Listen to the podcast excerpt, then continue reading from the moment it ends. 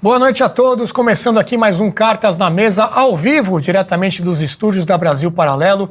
Mais uma vez hoje um programa dedicado principalmente à questão lá em Israel, né? Esse, essa reação depois dos ataques terroristas feitos, feitos pelo Hamas. É, outros assuntos também, falaremos das eleições na Argentina. Se der tempo, a gente fala um pouquinho de Brasil também.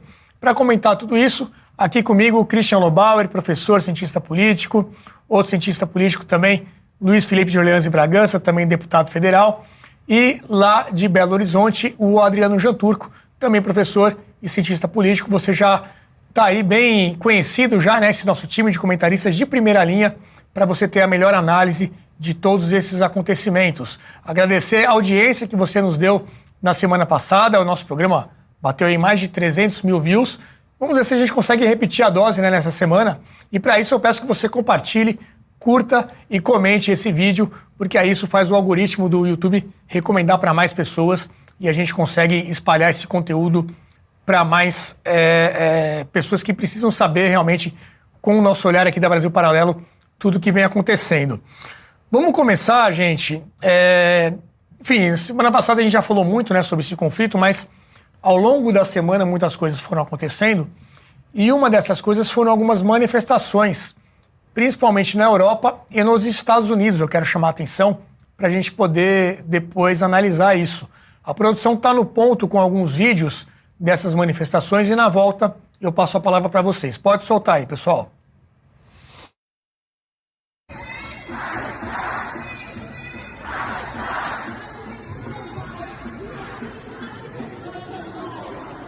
Bastante gente manifestações pró-Palestina, né? A gente sempre lembra essa diferença entre Palestina e Hamas. Em alguns casos fica um pouco misturado. Pode passar para a próxima. Aqui também é em Londres, eles, eles colocaram cartazes dos sequestrados pelo Hamas, até como uma forma de conscientizar a população. E essas mulheres estavam lá arrancando mulheres pró-palestinas estavam lá tirando esses cartazes que estavam espalhados pelas ruas de Londres.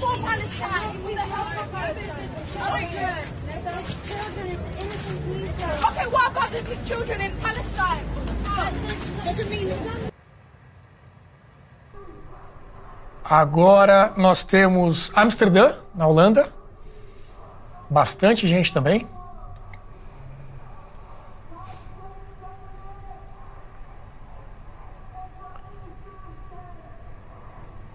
Podemos passar para a próxima. Isso é na Itália, teve até um princípio de conflito ali com a polícia.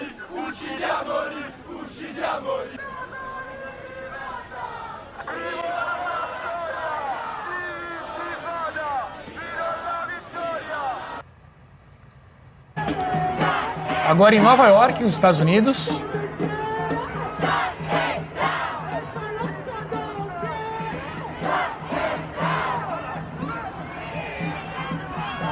E nós temos também uma imagem de uma universidade americana, que é o próximo VT, que é na UCLA, na UCLA, Los Angeles. E aí aquela questão toda da ocupação das universidades, né? Tá bom, acho que já deu para ter, um, ter uma ideia. E para completar essa sequência aí de imagens de manifestações, tivemos aqui no Brasil também, aqui na Avenida Paulista. Eu, por acaso, ontem passei aqui no escritório e consegui flagrar. Tem duas imagens aí, duas fotos. Um pequeno grupo, bem pequeno mesmo. É, não deu para identificar muito bem o que, que, diziam os cartazes, né, se citava o Hamas ou não, mas fica registrado aí também que aqui em São Paulo, ontem na Avenida Paulista, todos os domingos né, a avenida é fechada para o pessoal poder passear, fazer um esporte e tudo mais. Muitas vezes temos manifestações e ontem houve essa manifestação aí pró-Palestina é, que eu consegui registrar aqui da janela do escritório da BP. Vamos lá, Luiz Felipe, a gente conversou um pouquinho antes aqui de começar, né? Você estava achando que, é, na, na, tua opinião, é uma coisa mais isolada, né? mais nichada esse movimento? Você acha que é algo que tem algum significado maior? Qual, qual a tua impressão? Bem, é, diferentes contextos aqui. É, por exemplo, a Europa está pagando o preço de não ter feito um controle de imigração. Muitos daqueles que migraram para a Europa eram já radicalizados, já envolvidos com grupos de terrorismo. É, Estados Unidos tem uma mobilização nas faculdades. Né? Não podemos dizer que tem uma, uma política aberta para a imigração, que é a mesma coisa da Europa. Não é. Né? Estados Unidos é muito mais fechado em termos migratórios. Então ali é uma coisa, mobilização interna. É, Brasil, eu estou até muito feliz de que o nosso movimento é o menor, porque a, a nossa comunidade síria-libanesa, que muito contribui para a sociedade brasileira, é, ela é massiva. E você ter só um punhadinho ali representando é, os criminosos que praticaram os atos terroristas, isso me, me, me enche o coração de esperança aqui com o Brasil, até como exemplo. Agora, vou deixar claro a minha opinião. É, na questão, qual era o, o, o grande preocupação à medida que o Israel fazia uma reação aos ataques terroristas? É que a reação era exatamente o que o Hamas buscava para engajar com diversos grupos radicais da região e diversos, não só da região, mas também do mundo, e também, não só grupos radicais, mas também que isso mobilizasse uma parcela da população regional uhum. para que os seus governos se posicionassem contra Israel, o que não está acontecendo. O que isso ainda não está acontecendo. Uhum. Talvez estão na expectativa ver se, se, se, a reação de Israel é mais intensa, causa danos colaterais mais é, maiores do que aquilo que já tem é, causado. Então, nessa análise, eu vejo que o Hamas ficou praticamente órfão. Está isolado. Está isolado. Está isolado até da mídia. Você veja que algumas mídias que antes toda a Europa já condenou isso, né? boa parte da Europa já condenou os países com Estado de Direito de verdade, né, liberdade de expressão, condenaram o Hamas, já categorizaram ele como um grupo terrorista. Falta o Brasil aqui, o nosso grande governo, depois a gente entra nesse detalhe, esse maravilhoso eh, governo, honesto, não vinculado a nenhum grupo terrorista, não vinculado a nenhum eh, grupo narcotraficante, estou sendo extremamente sarcástico aqui, eh, de se posicionar também. Mas é, o que, que eu digo? Eu acho que o que está acontecendo, que você vê essas mobilizações, é, eu, vejo, eu não vejo apoio além dela própria. Eu, ve, eu, não vejo ela conquistando o mainstream né, desses diferentes uh, polos de opinião pública. Eu vejo que eles estão realmente isolados e isso temos que entender o porquê, é, é fundamental que entendamos porquê, porque o que eles estão apoiando é crime. Estão apoiando um crime. Uhum. Independente se há um contexto político ou não, você tem um grupo armado que matou inocente, civil inocente. Ponto. Isso é crime em qualquer lugar. E você veja que através da ideologia, da radicalização, aqueles ali que saem na rua estão defendendo um crime. Então, são criminosos por cumplicidade, ao menos estão apoiando o crime abertamente. Uhum. É, eu, eu acho até que deveriam ser criminalizados. Isso é minha opinião aqui. É, alguns países acho que estão fazendo isso, né? Sim, acho que a Alemanha sim, fez. Exatamente. A França, mas. O próprio Israel tá. tá... Difícil controlar quando sai um, uma quantidade de pessoas como essa. É, eu queria pegar a visão do Jean Turco, dar uma boa noite para ele aqui também. E, Adriano, o que a gente via antigamente nesses movimentos migratórios, a população, pelo menos a impressão que eu tenho, é que ela se integrava mais ao país que, que era o, o destino, né, que os acolhia. Então, o Brasil acho que talvez seja o maior exemplo disso, né? Nossa miscigenação aqui sempre funcionou muito bem. As pessoas vêm para cá e se integram à sociedade, continuam mantendo suas origens, suas tradições, mas viram brasileiros com origens de outros países. É, eu tenho a impressão que hoje em dia, principalmente na Europa, essas, essas pessoas migram, né, essas comunidades, esses grupos muito grandes, e eles ficam em guetos, ficam separados do restante da sociedade. Não tem essa integração como acontecia antigamente. Você acha que faz sentido isso e pode explicar um pouco dessa fechamento dessa bolha, né, que o Luiz estava comentando? Pode ser, olha, é, boa noite a todos. Primeiro, essas, essas imagens, essas manifestações não me surpreendem de forma nenhuma. O velho sábio falava que a mãe dos burros está sempre grávida. E eu me lembro, 20 anos atrás, né, nas universidades é a coisa mais normal do mundo. O lugar onde é mais normal encontrar pessoas que defendem essas causas é exatamente as universidades, infelizmente. Eles, jovens, adolescentes, são sensíveis a essas uh, causas perdidas de supostos rebeldes e rebeldia vária. Né? Uh, então, isso é normal. Concordo com a visão do meu colega, que na verdade me parece que fica, por quanto sejam manifestações até importantes em vários casos, que fica restrito mais em alguns ambientes específicos e que não chega a, ao mainstream, à política, a posição dos países europeus, grosso modo, é bastante clara, é unilateral, é contra, condenando Hamas e os ataques chamados é, claramente de terroristas, etc., consideram Hamas uma organização terrorista. Então isso não me surpreende. Os jovens, políticos, militantes é normal, infelizmente. O que é estranho, eventualmente, por outro lado, aqui no Brasil foram bem menores manifestações, agora, por outro lado, na esfera política, nós temos alguns políticos que é, se demonstram é, apoiadores dessas causas ou que relativizam ou fazem dificuldade em condenar, ou demoram para condenar, ou até colocam no mesmo nível Hamas com Israel. É, várias coisas, pode ser, Renato, de é, uma integração difícil, né? Isso pode ser devido a vários fatores. Né? Primeiro, eh, a Europa não cresce mais tanto quanto antes, mesmo se isso varia de país para país, e há uma série de fatores quase infinitos, diria. Até o mesmo urbanismo tem um impacto sobre isso. Sobre isso. É, lembramos de alguns anos atrás as revoltas, é, os motins nas banlieues francesas, isso devido a uma série de fatores, inclusive o salário mínimo, é, que dificulta para os outsiders de forma geral e aí os imigrantes também é, acessar o mercado de trabalho de forma formal. É, dificulta, então eles ficam mais à margem da sociedade e mais marginalizados. A mesmo, o mesmo urbanismo, por exemplo, você estava falando, quando você cria bairros guetos, como você estava se referindo, que inclusive tem uma referência exatamente aos judeus, na, na etimologia do termo, né? É, bairros guetos, aí essas pessoas ficam ainda mais à margem, geograficamente e territorialmente na cidade mesmo, na periferia, acabam vivendo na periferia e acabam se integrando muito pouco, muito menos. Né? E aí sim, realmente teve, teve tem uma dificuldade das autoridades é, controlar é, o extremismo de, algumas, é, de alguns imigrantes.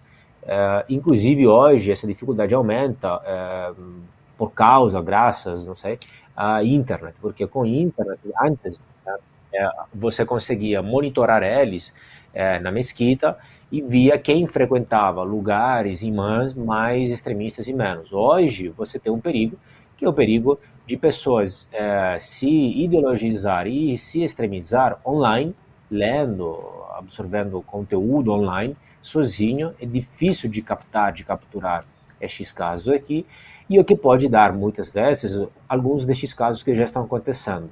Além do ataque terrorista coletivo de Hamas, além da chamada intifada, guerra santa de alguns líderes de Hamas, mas também aos fenômenos dos lobos solitários, como aquele que está acontecendo já nessas horas, nesses dias, agora é, na Bélgica, faz pouco tempo atrás, na França, é, de um lobo solitário, uma pessoa isolada, é, sem nenhum contato específico em grandes redes e grupos, que se extremiza online e aí sai para matar pessoas, judeus, católicos, etc. E eu queria destacar é, o perigo de, de, dessa questão e o perigo também de como vocês viram as imagens mais é, truculentas e que realmente era assim muitos pensavam não não, não rever mais foi como em alguns países as portas é, é as fachadas paredes de é, casas e lojas de judeus foram marcadas com a estrela de Davi assim como são as imagens que chocam todo mundo, porque obviamente chama a memória coletiva aos horrores do nazismo e do holocausto.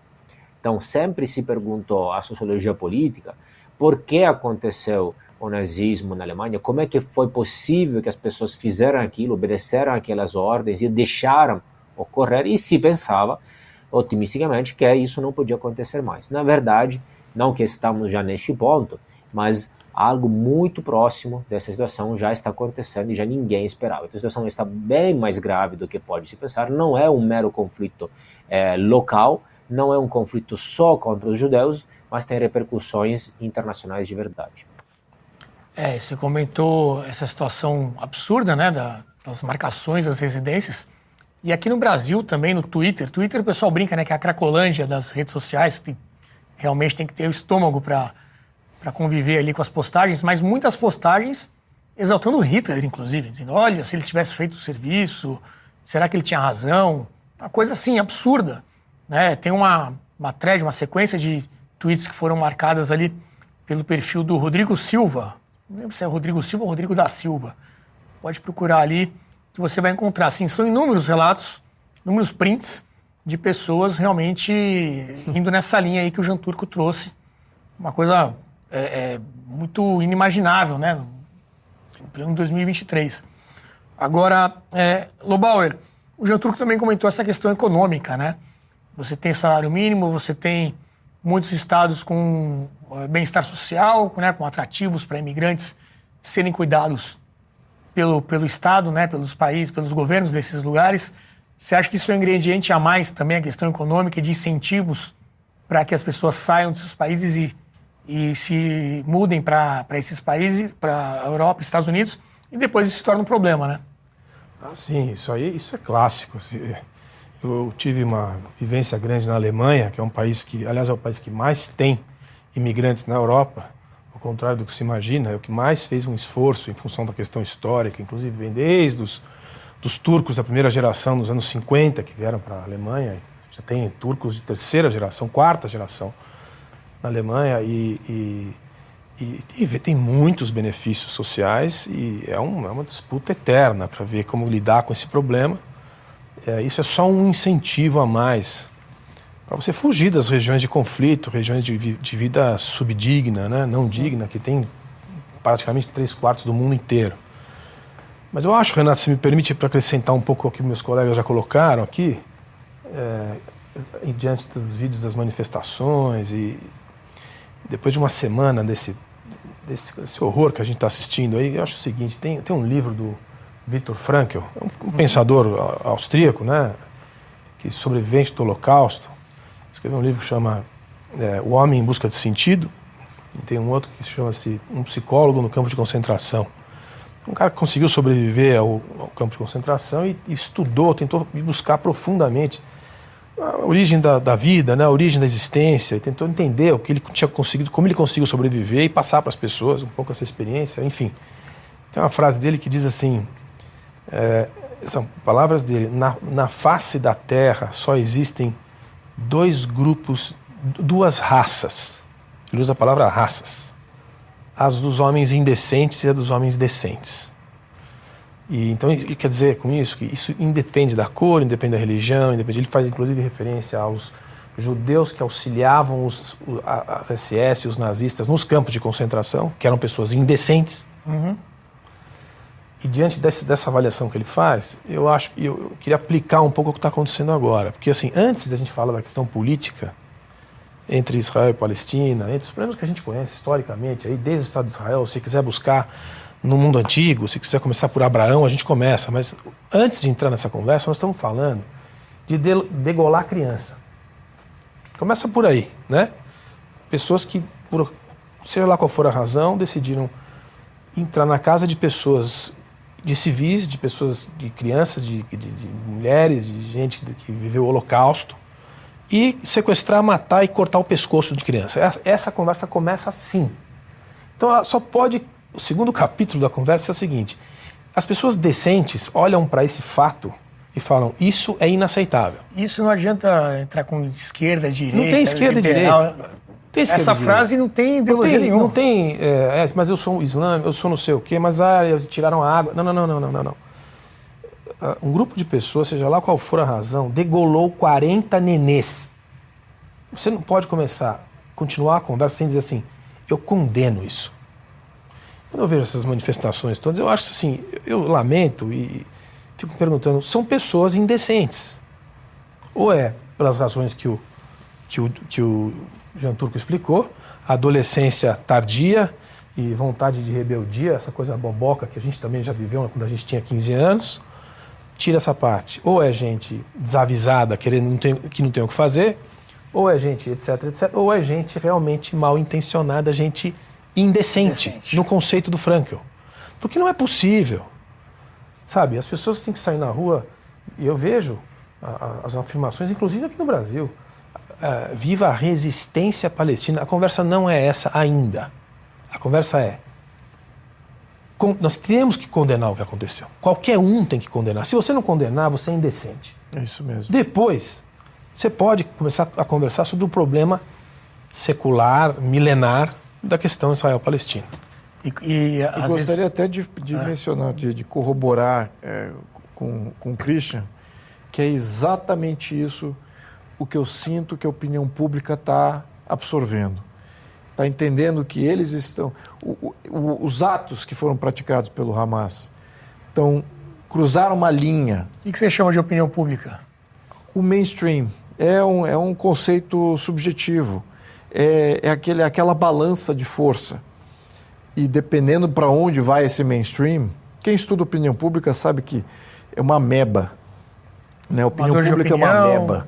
Mas é uma meba viva, uma meba que se movimenta você cutuca de lados e de diferentes pontos e às vezes ela não se mexe, às vezes ela absorve e tal, se conforma, desforma, mas às vezes ela se mexe para um lado. E o que eu estou vendo é que existe uma coesão contrário ao que o Hamas fez, exatamente por causa desse nível de, de decência. Não foram alvos militares que o Hamas estava buscando, atacou civis indefesos, completamente uhum. despreparados, protegidos uma, foi surpresa, ao contrário até dos ataques de, de, de, Israel, que notifica todo mundo, fala assim, olha, essa área aqui eu vou ter que nivelar porque é a área onde o Hamas tem implantado bomba, lançador Avisa o pessoal Ele sair. avisa todo mundo, tal, lança SMS, manda para todo mundo. Enfim, tem um nível de decência ali do é, trato com o civil. quando, o, quando dizem que isso. O Israel deveria tomar cuidado para que a reação seja proporcional ao ataque. Isso é né? é outro termo. Se for proporcional ao ataque, nós estamos perdidos, porque aí vai degolar mais 40 crianças. Imagina, imagina. Tomara que não seja proporcional. Não, mas Renato, faz... Porque se for proporcional como eles estão pedindo, vai regra, ser muito pior. Até a guerra tem regra, Renato. Exato. Até a guerra tem regra. Imagina é dando, imagina ser proporcional. Então vamos nessa. Imagina qualquer. Agora vamos dirigir aqui aos militares do mundo. Imagina você é um militar e você dá a regra para o seu soldado: degole crianças. Quantos soldados irão obedecer isso? Qual é a moralidade que está dentro daquela força de combate? Isso desmorona qualquer força íntegra. Uhum. Então, só nesse, só nesse comando, você já vê que é um grupo de bandido criminoso, sociopata, capaz de obedecer algo translocado, uma, um comando tão translocado como esse. Eles estão em outro, outro patamar de, de, de existência. E é certamente muito abaixo do que o nosso aqui. Agora, o que eu, o que eu gostaria de dizer é que, em função disso, que eu também notei, tem algumas notícias interessantes, que por acaso me tocou muito, foram de brasileiros de, com nacionalidade israelense e também que não têm dupla nacionalidade, que não são judeus, mas que são comovidos por esse combate que no fundo é o combate de humanidade versus a barbárie. Uhum. É assim. Versus barbárie. E acho que é assim que a opinião pública está absorvendo em todo o mundo. Eu não vejo profundidade, não vejo legitimidade no, na proposição do Hamas, do jeito que ele tratou a, o tema, do jeito que ele está engajando. Uhum. Não vejo legitimidade exatamente pela forma. Perdeu a essência. E por ter perdido isso, perdeu a moral e qualquer livro de guerra, Sun Tzu, Arte da Guerra, também vários outros proponentes que vêm nessa, nessa teo, na, na discussão disso. Quando você perde a guerra moral, você perdeu. Aí é uma questão de perder a guerra material, física, uhum. espiritual. Isso vem, na, vem no desencadeamento. Então, o que eu acho que nós vamos ver é o fim do Hamas, em qualquer cenário possível. O cenário de, de isolamento do Hamas, que é o atual, ele vai perder certamente, ou no cenário futuro, que se por acaso eles conquistarem aí o sucesso que eles estão querendo de engajar numa guerra global, mesmo se eles obtenham uma guerra global, eles vão desaparecer. Um momento. Eu não vejo, eu não vejo uh, o povo judeu, não vejo a liderança judaica o, de Israel deixando essa passar. Não pode, não dá para se conviver, não dá pra, não tem coexistência com um grupo de criminosos capaz de fazer o que eles fizeram. Perfeito. E com o comando do, do, jeito que eles estão estabelecidos. Não, não existe isso. Antes de passar para o Jean Turco, novamente a palavra, eu queria puxar uma nota do PT, que saiu hoje dos partidos, do Partido dos Trabalhadores, sobre essa questão toda que a gente está falando. Resolução do Partido dos Trabalhadores sobre a situação na Palestina e Israel. Enfim, é um texto, tem alguns parágrafos, eu separei um trecho que fala muito dessa questão de muitas vezes igualar os dois lados, né? E o que diz o PT? O PT condena, desde sua fundação, todo e qualquer ato de violência contra civis, venham de onde vierem.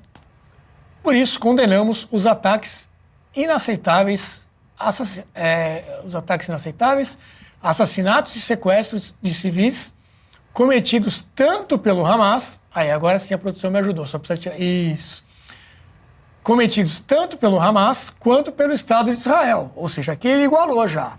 Ele, tá, ele não está vendo uma gradação né, dos ataques do Hamas com relação a Israel. Ele colocou de forma igual. E pior, é, pelo Estado de Israel, que realiza neste exato momento um genocídio contra a população de Gaza. Aqui ele está falando só de Israel. Por meio de um conjunto de crimes de guerra. Então, esse, esse final do parágrafo é relativo apenas a Israel. Não, então, veja a nota do PT. Ele inicia dizendo que condena todo e qualquer ato de violência. Depois, ele fala que, então, por isso, ele condena os dois lados. Ele não chama o Hamas de terrorista. E sete dias ele, chama, ele cita Hamas, mas evita a palavra terrorista. Ele iguala Hamas e Israel.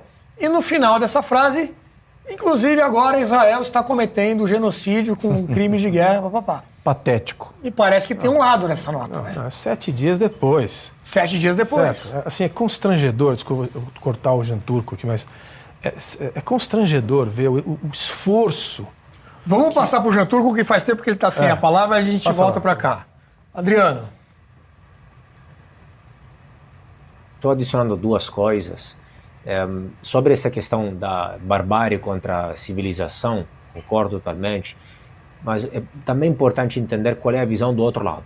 Né? Nós temos essa visão. Do outro lado, eu acho que é a, a, a metáfora que mais pega, que mais cola, é aquele velho mito de Davi contra Golias.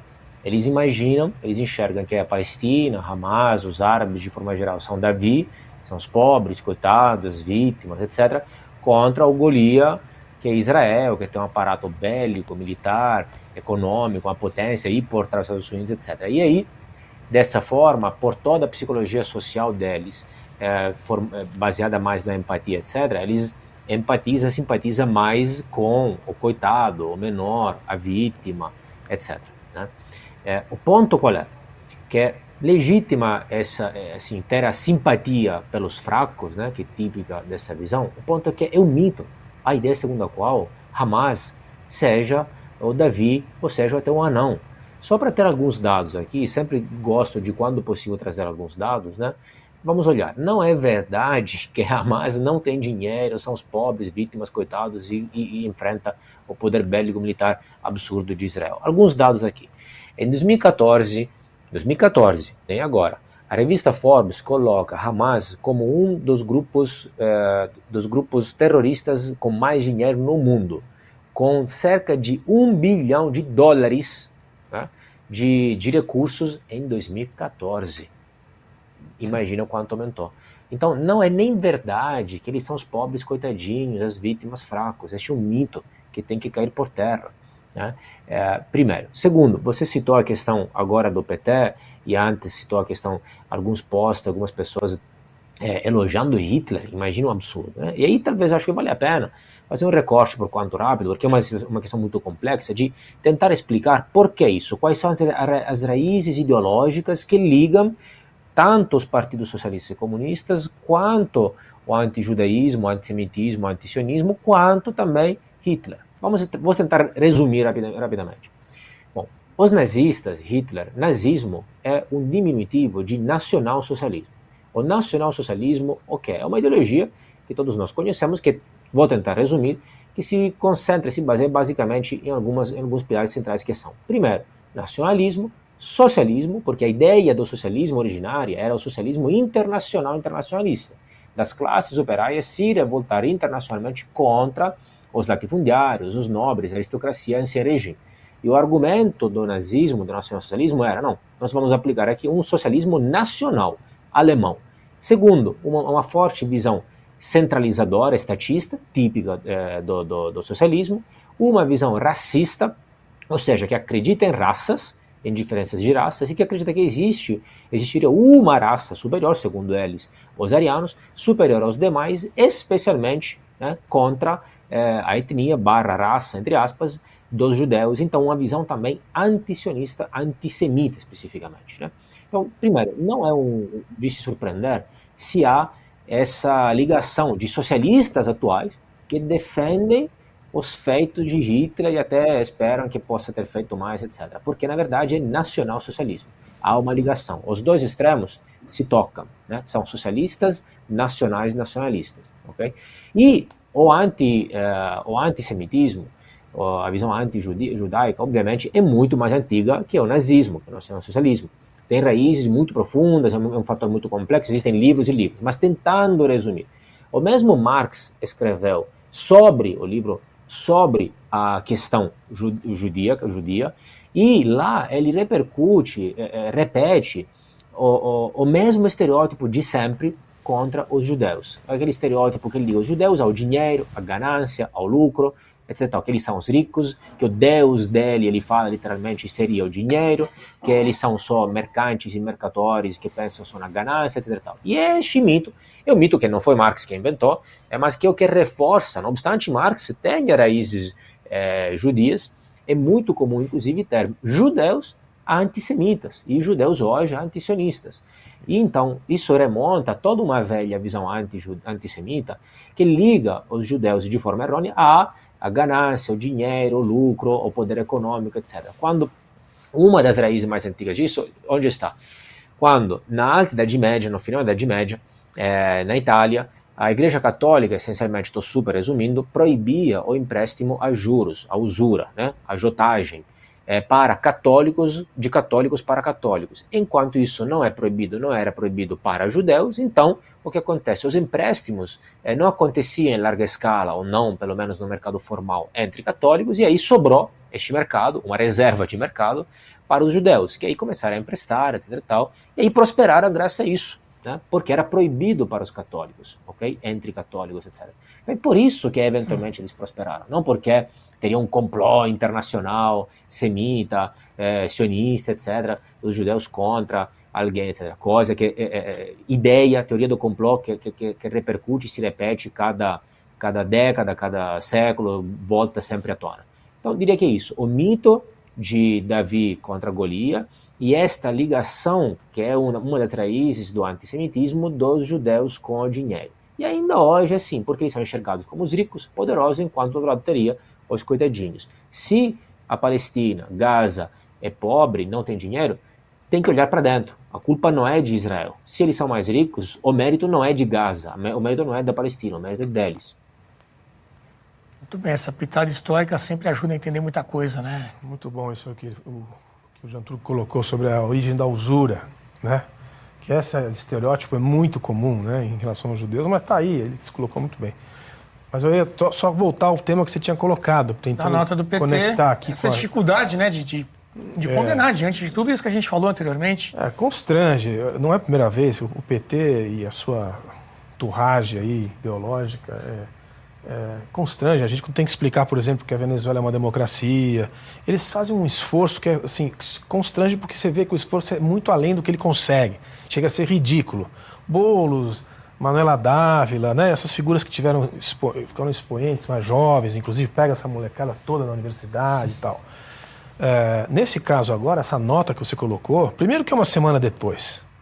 Então eles ganharam tempo para conseguir ajustar esse texto, que eu vejo, eu vejo o Itamarateca que tem que pegar isso e transformar em texto, como deve ser difícil para ele, porque ele é um funcionário de Estado e tem que receber ordem e, a, e adequar essa, essa farsa uhum. que é essa tolerância que o PT tem com, a, com esses regimes autoritários e com esses perfis autoritários. Então, é, é, eles têm essa característica e, e é, a, aplicaram agora, uma semana depois. Depois que começou Deu a tempo reação. De pensar bem, né? É, que escrever. Que deram um jeito. É uma vergonha. Na verdade, o que eles deveriam ter feito é o que os Estados Unidos fez no primeiro dia, o que a Inglaterra fez no primeiro dia, o que a Europa Ocidental fez no primeiro dia, o que o Canadá fez, o que a Austrália fez, que o mundo civilizado, até a Argentina, me parece que fez. A gente vai mostrar.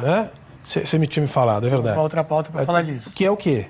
Nós, o Brasil, a sociedade brasileira, condena as ações do Hamas. Ponto um. A partir de agora, você escreve o que você quiser. Isso que o Hamas fez é inaceitável. Isso é barbárie, isso é, é, é anticivilizatório, anticivilizatório, isso aí é contra até as regras da guerra, porque, porque guerra tem regra. Você fala, ah, mas na, na guerra ninguém cumpre. Mas tem. E quando descumpre, depois tem muitos casos de julgamento. É, essa é a acusação do PT contra Israel nessa nota. Ah, então. Diz que nesse momento está ocorrendo um genocídio em Gaza e que Israel vem cometendo muitos Mas- crimes mas de guerra. veja- a mas- pode colocar novamente aí a nota. Né, pra gente ver essa Mas, parte. mas olha como justamente. cai, cai por terra. Israel está bombardeando Hezbollah dentro do Líbano. Cadê a reação do Líbano? Cadê a reação institucional do Líbano? Israel está bombardeando o aeroporto na Síria. Cadê a reação da Síria? Eles estão dizendo o seguinte: é legítimo as ações de Israel. Os próprios vizinhos da região. Então, e também, obviamente, que eles não querem escalar para se envolverem, que são dois estados falidos bem notórios. Né? Síria praticamente não é um não estado. O Líbano é um estado esvaziado. Mas veja a Jordânia, é o reinado da Jordânia, bloqueou e, eh, movimentos radicais de invadirem Israel, que era um punhado ali, uma centena ali, que certamente ia para um, pra um suicídio. Eh, mas ali a Jordânia falou assim: não, vocês não vão atravessar a fronteira. Isso são jordanianos impedindo que jordanianos radicalizados atravessem a fronteira. Então, os estados regionais já estão isolando o próprio o Hamas. Ou seja, deslegitimando essa visão do PT, que é uma visão puramente fisiológica de vínculo político que existia há décadas já. E eles não conseguem não falar sobre isso. né? Eles, te- eles tentam sempre negar, mas eles não conseguem não falar sobre isso, porque eles estão sempre defendendo. E querem sempre dizer: não, não, a gente não está vinculado aos grupos terroristas, não estamos vinculados aos grupos narcotraficantes, não estamos vinculados à ditadura. O fato de mas não eles condenar- não param de, de fazer apoio. Já é um apoio. Já é um apoio. Então, esse jogo, todo mundo já leu, todo mundo já entendeu o que, que o PT é, o que, que são os seus partícipes ali, o seu próprio presidente. Tudo isso já está exposto. Agora, em que momento é que a gente fala assim, ok, está sacramentado esse vínculo entre o PT, os seus membros e os piores grupos que existem no mundo? Em que momento que a gente vai ter essa satisfação? Talvez a União Europeia se juntando toda, dizendo que o governo brasileiro é um governo é, vinculado ao narcotráfico mundial, vinculado às ditaduras mundiais, vinculado ao terrorismo mundial. Talvez os Estados Unidos tenham que fazer um pronunciamento, porque certamente daqui não vai vir. Aqui vai vir esse jogo de compra de mídia E talvez. e negar que foi. E negar que E não. talvez, me permita, só um- talvez, se a Rússia e a China, que estão mudos, mas também não têm interesse nenhum em grupelhos radicais islâmicos dentro de casa, e de Exatamente. Chechênia, e de uigures na China, também em algum momento fale, acho melhor a gente se manifestar. É isso Mesmo que mesmo. demore mais algumas semanas. Aí daí talvez a, a turma faça mais um documento desse tipo, meio é, somebody love, né? Saboado, né? Coisa assim para se, se enquadrar no jogo. Agora, sobre essa dificuldade da esquerda de ser clara né, nessa condenação, nós tivemos um programa aqui na nossa grade diária, que é o Magna Carta, na última quinta-feira, que é o programa feito pelo Ricardo Gomes. É um programa opinativo, toda quinta, às 20 horas. E tem um trecho que ele fala muito disso. Até o, o historial dele foi esse, né? Por que a esquerda não consegue condenar o, o Hamas? Vamos assistir esse trecho, que acho que tem muito a ver com isso tudo que a gente está falando. É a dificuldade que a, é- que a esquerda tem de desvincular Israel, a existência do Estado de Israel, dos interesses americanos no Oriente Médio e, portanto, é o anti-americanismo que guia um pouco dessa raiva que a esquerda tem do Estado de Israel. Mas há um sentido mais profundo ainda. É um sentido, é uma, é uma um ódio ao Ocidente de parte da esquerda. O Ocidente com suas talvez três maiores características são democracias liberais, com economias de mercado e, um, e uma moralidade judaico-cristã. O Ocidente é herdeiro de um código moral judaico-cristão, sim, com origem na religião, mas que é muito mais do que uma tradição religiosa. É uma base moral que sustenta o Ocidente. A esquerda detesta estes três aspectos. Ela detesta a democracia liberal Ela detesta a economia de mercado e ela faz todo o possível para atacar a, a moralidade judaico-cristã.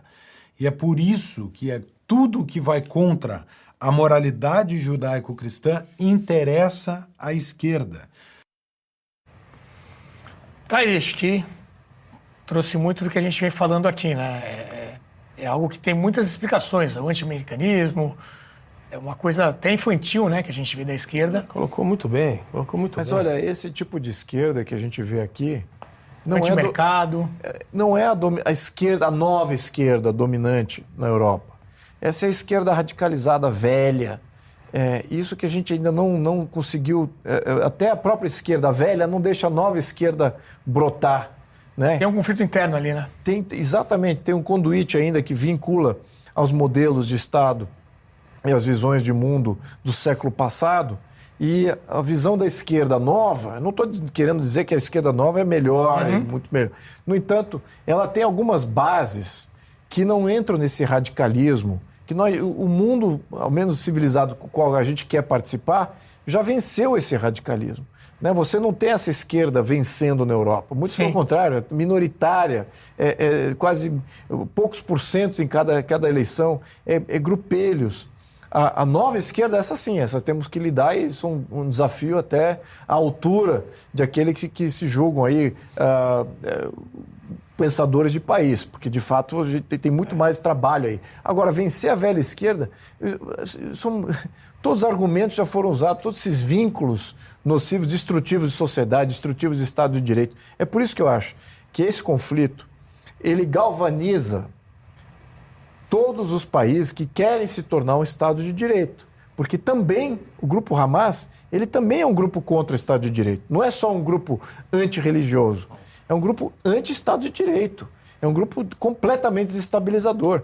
Então você tem uma, uma universalidade do apelo, de ser um apelo humanitário, e também você tem uma universalidade política em termos de estabilidade política. Nenhum país, por a pior ditadura que seja, nenhum país quer conviver com um grupo radical ali fazendo desestabilização.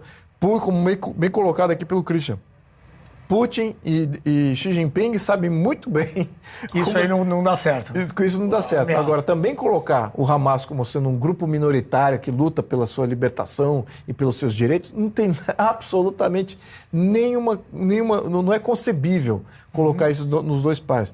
Porque é um grupo criminoso. É a mesma coisa que você falar assim: ah, então vamos falar que o PCC, que é aqui do Brasil, que é um grupo criminoso que comanda o narcotráfico, ah, ele tem legitimidade social pelo seu Sim. pleito. Não tem, é isso que a gente, disso que está falando. Estou falando do PCC, do, do, da mobilização política religiosa. E essa, essa indignação né, com a desumanidade que foi feita, é, ela foi o comentário também do ex-primeiro-ministro de Israel, numa entrevista para a Sky News, o ex-premier Naftali Bennett eu acho que essa é a pronúncia. E eu acho que vai muito de encontro também com o que a gente está dizendo. A produção pode passar agora um trecho dessa entrevista e a reação do ex-primeiro-ministro de Israel. And what about those Palestinians in hospital who uh, are on life support and babies and incubators whose uh, life support and incubator will have to be turned off because the Israelis have cut the power to Gaza? Are you seriously keep on asking me about Palestinian civilians? What's what's wrong with you? Have you not seen what happened? We're fighting Nazis. We don't target them. Now the world can come and bring them anything they want. If it, you want to bring them electricity, I'm not going to feed electricity or water to my enemies. If anyone else wants, that's fine. We're not responsible is, for them. This is the yeah. É, Jean Turco, você viu que a resposta foi bem ríspida, né? Informação que a gente tem até que já voltou a, a fornecer água e eletricidade, né? Está tendo todos esses avisos para que os civis da Palestina possam sair.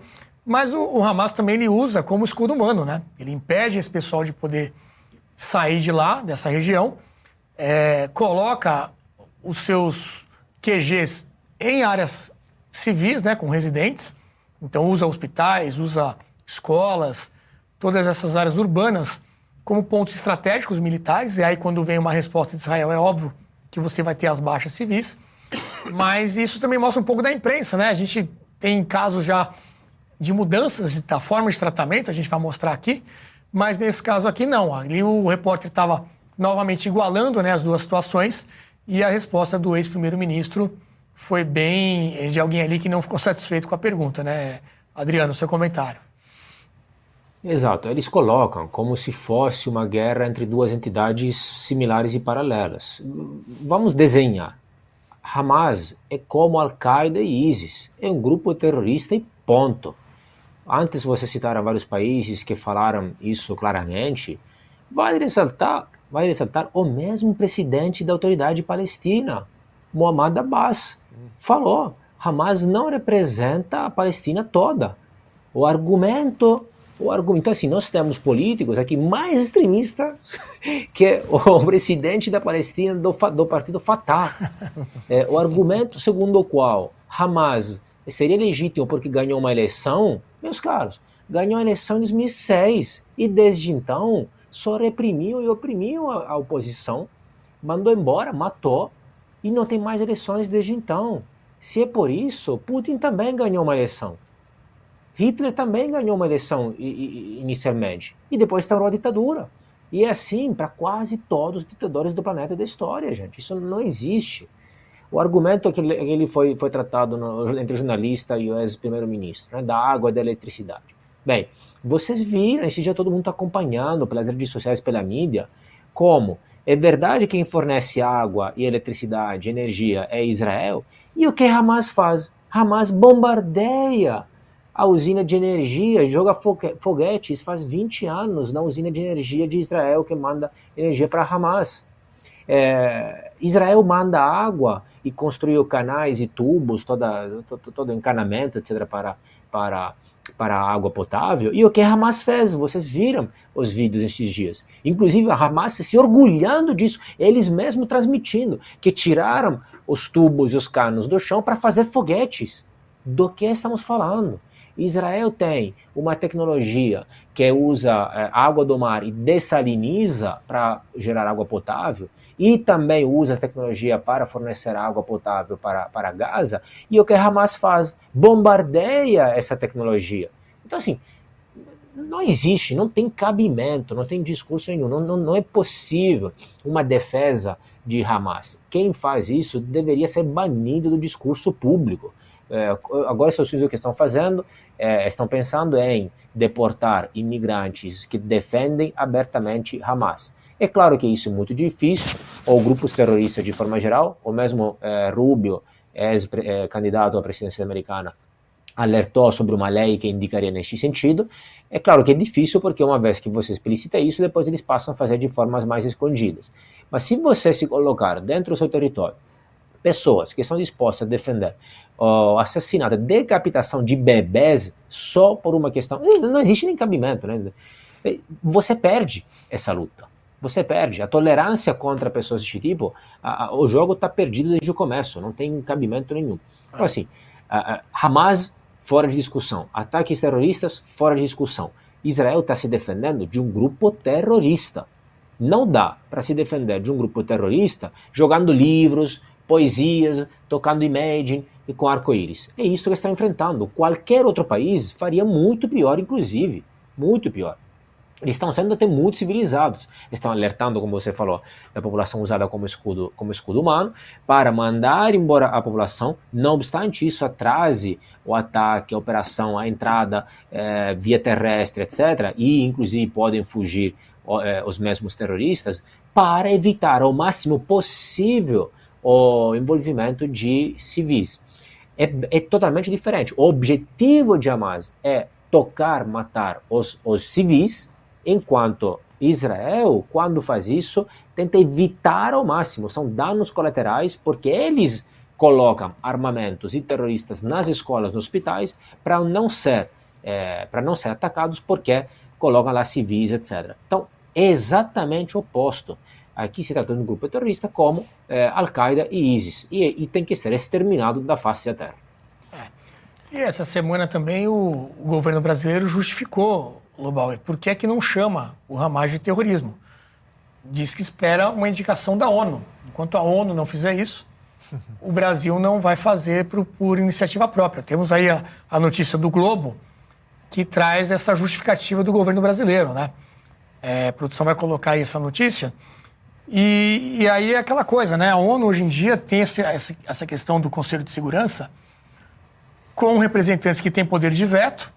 E aí você tem, por exemplo, China e Rússia que podem vetar medidas mais duras em nome da ONU.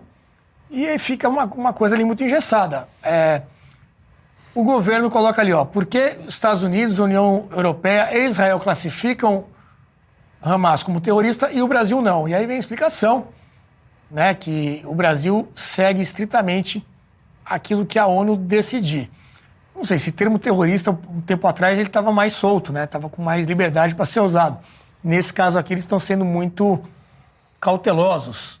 O que, que você acha, Lubauer? Eu, eu vou fazer um comentário sobre a ONU geral, mas só para complementar o que o meu amigo estava falando, porque eu acho Fui, enquanto ele falava, eu lembrei de uma coisa interessante, que acho que para o nosso ambiente de debate que é sempre bom. Um outro livro que chama The New Terrorism, o novo terrorismo, que foi escrito pelo Walter Laqueur antes do 11 de setembro, em que ele discrimina o que, o que viria a ser, o que já era, o novo terrorismo, que era aquele que colocava, que ele era multinacional e colocava a, a, a vida nesse ambiente além da redenção. Ou seja, que, cujo objetivo era muito mais do que conquistar um espaço de poder em, em algumas nações ou danificar o espaço de poder em algumas nações, era uma luta jihad contra a civilização ocidental e contra aquilo que se considerava a cultura ocidentalizante. Então, eu lembrei disso porque eu acho que a gente talvez esteja vendo agora uma reedição do 11 de setembro, porque os temas estão ficando muito parecidos. A conversa está tá se aproximando da mesma conversa que a gente tinha em, em 2001, 2002. Inclusive, considerando que esses Bombers aí, ou esses atentados podem se espalhar pelo mundo, era o mesmo sentimento e a mesma reação que a gente teve que ter. Os aeroportos tiveram que fazer é, é, passagem de raio-x, isso não existia em, dois, em 1995 nos aeroportos. Os caras mais jovens nem sabem disso. E vieram por causa do terrorismo internacional. Então talvez a gente tenha que viver um momento reeditado, né? Do que a gente, tá, do que a gente viveu em 2002, 2003, 2004. Mas sobre a ONU, muito rápido.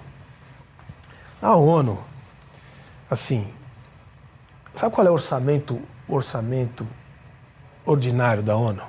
3,5 bi de dólar. Sem as operações de, de, de soldados de capacetes azuis e tal. Aquele prédio lá em Nova York e aquelas as suas escritórios de agências que são pagos 25% pelos americanos, diga-se de passagem, se colocar mais dois ou três países importantes, inclusive Alemanha e Japão, você vai chegar em 50% do orçamento. Então, a ONU é um pouco isso.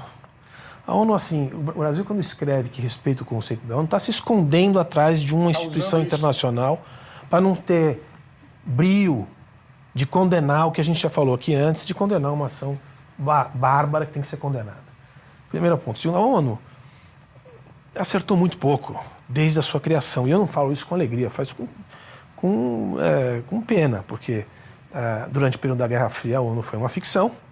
Depois da queda do Muro de Berlim, nos últimos 30 anos, ela deveria ter sido a referência mundial de organização e prevenção da paz. Está longe de ser isso. É muito mais importante três, quatro telefonemas entre dois, três grandes líderes eh, de potências, uma ligação de Putin para o Xi Jinping ou Xi Jinping para o Biden vale mais do que 15 reuniões dessas. A gente tem que colocar as coisas na mesma proporção, na verdadeira proporção que elas têm. Eu não estou querendo desprestigiar a instituição, mas ela vale muito ela tá pouco. Tá o Conselho de Segurança é uma ficção, tá certo? É uma ficção. E é esse ainda mais, esse ampliado, depende da vontade de quatro, cinco atores que a gente sabe quais são. Então, assim, é, não sei. E que, aliás, vale as últimas reuniões, se eu não me engano, as últimas reuniões têm sido esvaziadas. Nem todos os grandes membros têm participado. Então, esse teu ponto é muito válido. Em querer associar algum tipo de autoridade à ONU, algum tipo de legitimidade à ONU, sendo que ela já está na sua fase final de proposta. Acho que ela nunca logrou sucesso na sua proposta original, que foi de estabelecer paz no mundo, não, adiantou nada criou-se comitês uma série de eh, eh, comissões ali que agora te, acham que conseguem governar pela influência, como, por exemplo, a Organização Mundial da Saúde, até o Tribunal Internacional. Eles acham que eles conseguem, por influência, governar. Mas só os mais fracos é que obedecem. Ou, como o Lubaro colocou, resolvem usar isso como sendo o, escudo para não precisar decidir nada. Então, só os países mais fracos se submetem a esse poder fraquíssimo. É como se fosse a mononucleose. Né? É exatamente como se fosse a quando você está fraco, aí a ONU te controla. Então, é exatamente isso. O Brasil é controlado pela ONU porque a gente institucionalmente é fraco. Nós temos lideranças fracas, a nossa representatividade é débil, os nossos juízes são patéticos. Então, nós não temos um freio contra uma influência tênue que é a influência da ONU. Os países com instituições fortes, com representação vinculada ao eleitorado, com chefes de Estado com visão de estadista, eles não se submetem à ONU uhum. para nada. Para nada. E olha, isso, vamos estabelecer isso. Nós não estamos vendo nenhum desses países que antes eram grandes líderes de pensamento global, hoje sendo bem representados. Liderando, né? né? Hoje eu até coloco a, a Índia como sendo um país Aí, é, vamos estender aqui o comentário, talvez podemos debater isso, como sendo o único país independente aí dos, das top 5 economias do mundo, de fato independente, com opinião independente, com soberania, que não é influenciado pela ONU, critica todo mundo, mas é parceiro de todos ao mesmo tempo. Então, a Índia até é o único que está meio é, mais blindada aí dessas influências de todos esses setores, mas enfim, sem querer pontuar. Mas o que o Lobar falou é exatamente porque a gente vê sistematicamente, eu vejo até como parlamentar, ah, um juiz que fala assim, não, porque a Agenda 2030... Agenda 2030. É, Agenda 2030, estamos inconforme, então o Brasil está implementando a Agenda 2030. Ou então vemos instituições como a CVM do Brasil falando assim, ah, não, CVM também... B3. B3, ah, não vamos aplicar aqui o ESG... Estamos em curso na aplicação do ESG para controlar o mercado de capitais do Brasil. Enfim, isso são instituições fracas, que não têm opinião própria sobre temas mundiais. Aí eles se delegam, fazem, não, não, eles é que controlam a opinião, eu não tenho opinião nenhuma, eu vou me submeter e vou. Então, eles praticamente se, se eliminam como, como agentes relevantes. Né? Para que a B3 se a gente tem a ONU? Né? Para que, o, o, que o nosso STF, se nós temos o Tribunal Internacional? Para que temos. O próprio um... STF faz várias publicações citando a Agenda 2030. Pois é, então, estaria de acordo. Para que ter o STF? É. Então, para que ter tudo? Para que ter até a questão de saúde? Deixa que a Organização Mundial de Saúde defina a nossa saúde. Então, é, esse tipo de debilidade, é, de, de até talvez jogue. Estou abrindo abriu aqui um, um, um, canal de discussão. Uhum. É longo. É, discuto, eu vou, vou, tomar talvez o programa inteiro. Não, não é a minha intenção. Mas é importante esse tema, porque nos afeta diretamente. E eu não vejo a ONU tomando uma decisão sobre esse tema do terrorismo. Sim, eu você pega o um perfil oficial da ONU no Twitter, por exemplo, está falando de amenidades. Amenidades não, temas importantes, mas completamente desconectado do que está acontecendo. Né? E a razão pela qual é que os países que hoje compõem a ONU, 193 países, a maior parte deles não são democracias representativas, têm estados de direito. Vamos lembrar, vamos botar em contexto. Voltamos 100 anos para trás. Em 100 anos atrás, a África não existia, os países da África não existiam, a Índia não existia como país, a China sim, existia como país, mas não com, o seu território definido e estava em transição, estava ali na mão de oligarcas militares que separam. Eram, no, o Chiang Kai-shek não havia feito a unificação da China não, não, depois que ela foi perdeu. fundada por 45 países. Né? Pois é, exato, perfeito.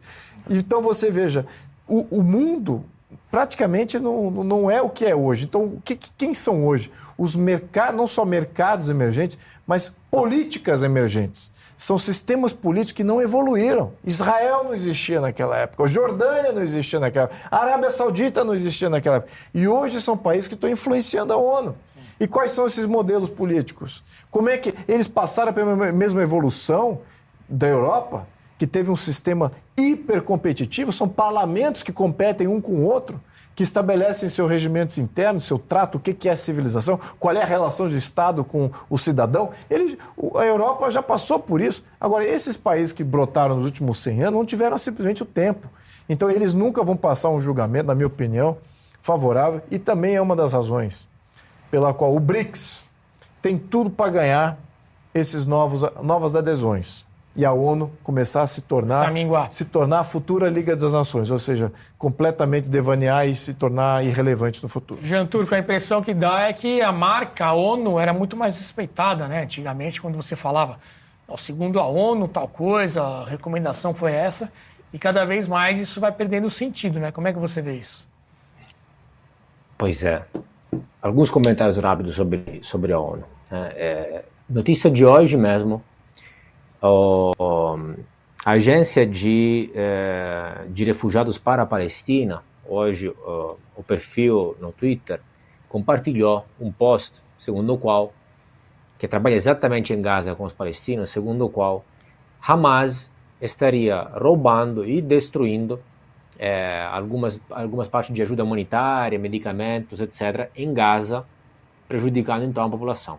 Poucos minutos depois, este post desapareceu. Aí, o post, o perfil oficial do Estado de Israel compartilhou o print, porque sabemos que o print é eterno, compartilhou o print, é, zoando a agência de refugiados da ONU, falando: e aí, agência, vocês por acaso foram é, hackerados por, pela Hamas, pelo Hamas também, foram atacados online pelo Hamas também e por isso sumiu o posto? Então, essa é uma primeira incoerência.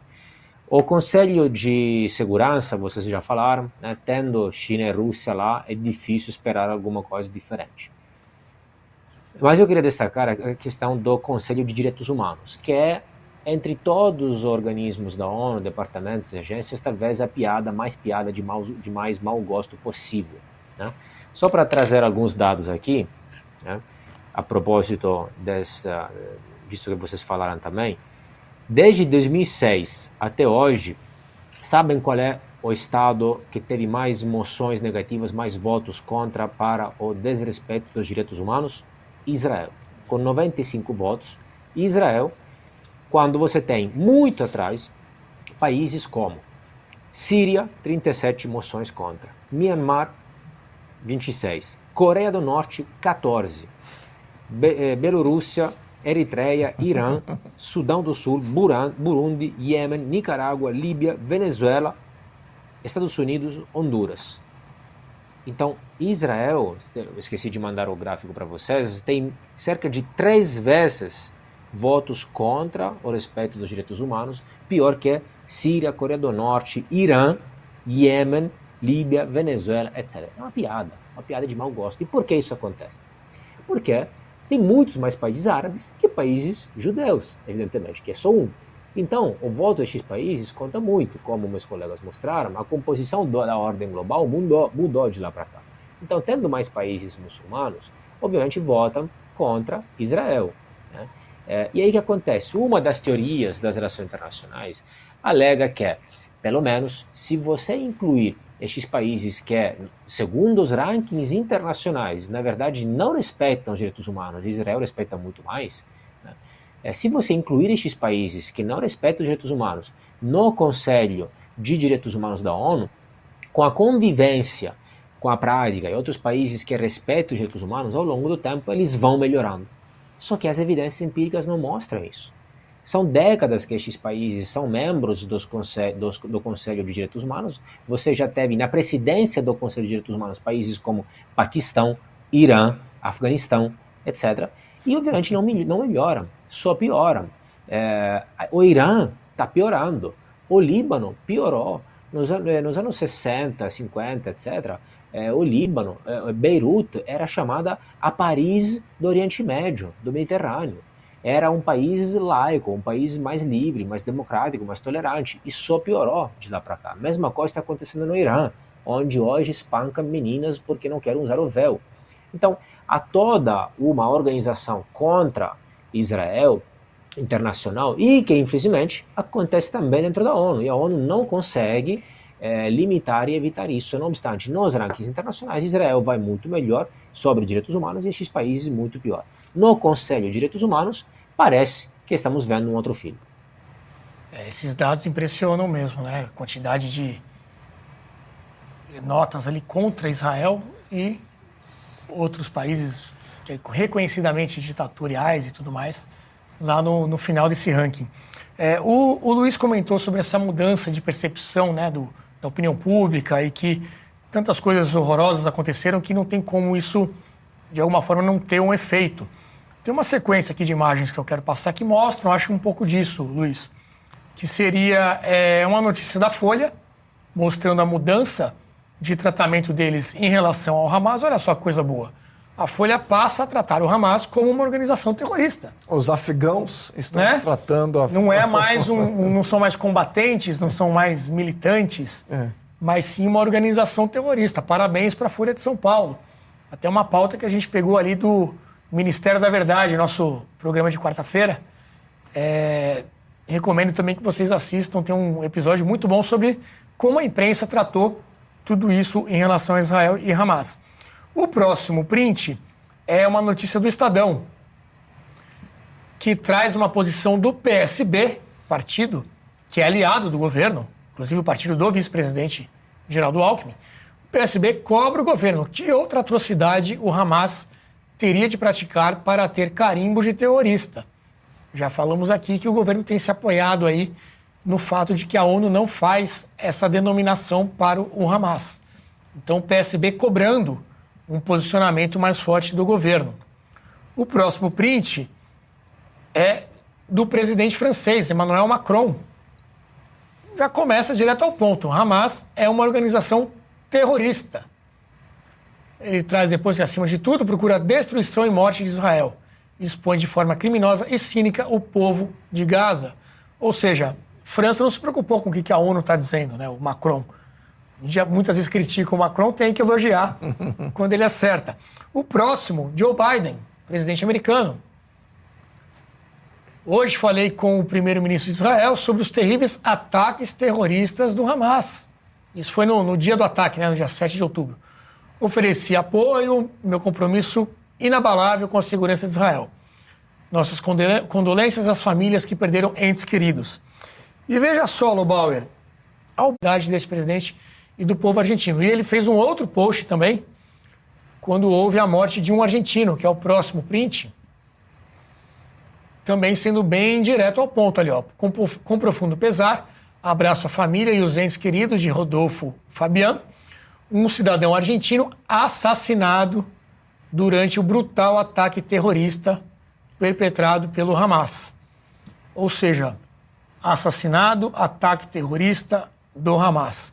Enquanto isso, nós temos o nosso ministro dos Direitos Humanos, Silvio Almeida, que com muita demora, né, quase quatro dias aí após o, o, o início dos, dos ataques, fala sobre a morte do cidadão brasileiro. Não fala em assassinato, né, não fala em, em terroristas, né, fala dos atentados, não cita o Hamas, ou seja, uma nota muito mais pensada ali de, de, de forma de, de não falar desses termos inconvenientes, talvez. E ele também faz um, um retweet né, do Ministério, do, do perfil do Ministério, que também fala morte do cidadão. Teve um outro, uma outra nota para a morte de outra pessoa que fala em falecimento. Falecimento de brasileiro em Israel. Parece que é um falecimento de qualquer causa, né? menos de um ataque terrorista como esse.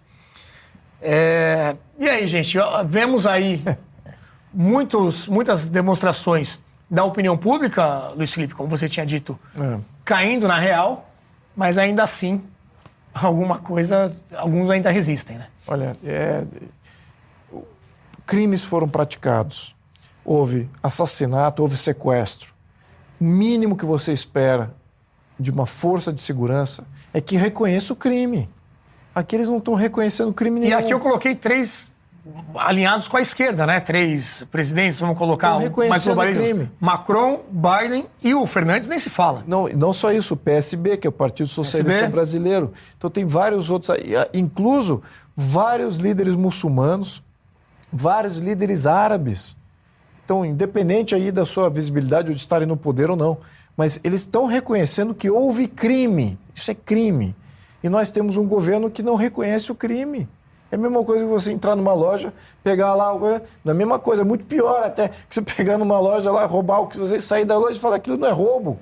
Então, esse governo, por isso que eu estou dizendo, não tem a base de legitimidade, ele perdeu a moral.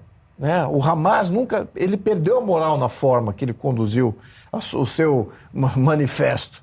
Né? Cometeu crimes. Isso não tem justificativa, tem que ser condenado como tal. Então, Agora, o nosso eu- governo se coloca na mesma laia, no mesmo nível que o Hamas, em fazendo cumplicidade e não denunciando o crime, os abusos que foram cometidos. O mundo decente, como colocou o Lobar, o mundo decente já se pronunciou. É. Então ali não tem gente decente, deixando claro aqui. Não temos gente decente no nosso governo capaz de dizer o óbvio, que foi cometido crime. Então isso que, que, que choca o brasileiro, que ainda espera alguma coisa desse governo, de aqueles que ainda ah, se dizem nossos representantes. Nós estamos na mão de criminosos. Estamos e, e, outros agora teve até um vídeo, não sei se tem aí, mas talvez possam buscar de uma gene, de uma generala, agora não sei qual é o termo, acho que de uma general americana já dizendo que o Brasil faz parte de uma grande rede é, de, de, de, uma interligada de, de, do crime internacional. Mas, em função do nosso governo, da situação... O nosso governo é culpado de, dessa avaliação. Não é o brasileiro, não é o Estado, não é as instituições, é o governo que foi colocado ali, aqueles que se dizem eleitos pelo povo. Não Mas são. dependendo da situação, o ministro ele dá sim nome aos bois. Temos um outro print do Silvio Almeida que foi para um outro caso de assassinato, que é o próximo, a próxima imagem aí, produção. É, tivemos aquele caso terrível, né, dos médicos que foram mortos lá no Rio de Janeiro. E nesse caso, o que, que escreveu no dia 5 de outubro, né, antes dos atentados terroristas, logo no dia, né, poucas horas após. Foi com imensa tristeza que recebi a notícia do assassinato, agora sim, do Bauer. Nesse caso, assassinato dos médicos, tá o nome dos médicos, enfim. É, como já disse, vamos investigar a possível motivação política das execuções. Então, aqui nesse caso, o ministro foi mais preciso. Sabe escrever. sobre quiser, né? o que aconteceu. Não foi, não foi uma morte, não, não foi um falecimento, não. foram assassinatos, tá certo o ministro nesse caso, e houve ali uma execução. Eu né? acho, o, Renato, a gente falou assim, é, é constrangedor, porque é tão evidente. O Brasil não é um paizinho qualquer o Brasil deveria ter hombridade, ter liderança, ter é, é, força, moral para se posicionar, independente da questão política. Eu sempre tento afastar a questão político-partidária do que aconteceu, porque eu acho que aí funciona. Né? O Brasil tem tamanho, tem importância, teria pelo menos, para se posicionar de um jeito é, pra, é, civilizado. Uhum. Civilizado. Né? E o que a gente vai vendo é que ele vai ficando diminuído. O Brasil fica, vira motivo de chacota para os antigos e mais importantes aliados que ele teve durante toda a sua trajetória republicana. O Brasil fica assim, o que, exatamente esse pessoal quer dos países sérios do mundo? Então a gente vai se isolando, vai ficando pequeno. Eu não acho, porque por mais complexos que sejam esses temas que a gente conversa aqui, a população em geral tem dificuldade de acessar, de entender, mas eu não acho que na essência do brasileiro não estaria alguma coisa que não seja a condenação disso. Se 99% das pessoas, ou mais, por uma questão de, de formação, de construção civilizatória, bom senso, bom do nosso modelo de ser, do nosso, da nossa cultura, não dá. Então a gente vê isso, a gente fica triste, por quê? Porque é um governo que se posiciona de uma maneira. E, e o exercício que o, o ministro está fazendo é o mesmo exercício que a gente vê todas as lideranças fazendo nos seus discursozinhos aí de, de, de palanque, de campanha é constrangedor e as pessoas percebem isso. Né? Isso tem um preço. É, a gente falou do presidente argentino, depois eu vou querer ouvir o Jean Turco, mas nós tivemos também nessa semana a publicação de um, um programa aqui da Brasil Paralelo, que é o Insight BP, que conta a origem deste conflito né, entre Israel e Palestina, desde lá de trás. Então são muitos anos, milhares de anos aí de conflito, resumidos em 22 minutos, se não me engano, tem a duração desse programa foi um sucesso, tem mais de um milhão e meio de views já, Lobauer. É. E tem um trecho, inclusive, muito interessante, eu não sabia dessa informação, que fala um pouquinho da Argentina, veja só. Vou pedir para a produção passar e aí a gente volta e já muda o assunto para a Argentina que vai escolher o seu novo presidente já no próximo domingo. Pode soltar o VT, produção. Por volta de 1860, havia muitos judeus morando em Jerusalém. Eles eram maioria, cerca de 10 mil habitantes. Só havia a Cidade Velha e o primeiro bairro fora dela é Montefiore. Lá surge o movimento sionista, que é um movimento de autodeterminação do povo judeu. Foi criado para os judeus que queriam viver em sua terra ancestral e retornar à região onde fica o Monte Sião. É nessa época que a ideia de uma nação para os judeus ganha força. No final do século XIX, após a publicação do livro de Theodor Herzl, O Estado Judeu, várias lideranças judaicas fundam na Suíça a Organização Sionista Mundial, que iria trabalhar para construir um lar nacional judaico na terra ancestral. Ele reunia judeus que defendiam que a melhor forma de garantir sua própria segurança era criar um Estado judeu. A escolha ficou entre a Argentina, então segunda maior economia do mundo, e a Palestina, onde está Jerusalém. Os judeus optaram por ficar perto de sua capital espiritual e compraram terras por lá. Muitas dessas terras foram compradas na região costeira, onde hoje é Tel Aviv. Pois é, esse programa está disponível aqui no nosso canal no YouTube. Como eu falei, teve já um milhão e meio de views em pouquíssimos dias. Está muito bem feito, muito bem editado. E foi feito até antes desse problema todo que está acontecendo agora. Então, é um conteúdo aí atemporal que eu recomendo muito que você assista. Jean Turco, você sabia dessa que Buenos Aires estava no páreo ali para ser um possível local da Sim, instalação desse com Madagascar. Estado brasileiro? Com Madagascar. Palestino? Madagascar sim. também, né? Tem uma sim, outra. Sim. Madagascar também.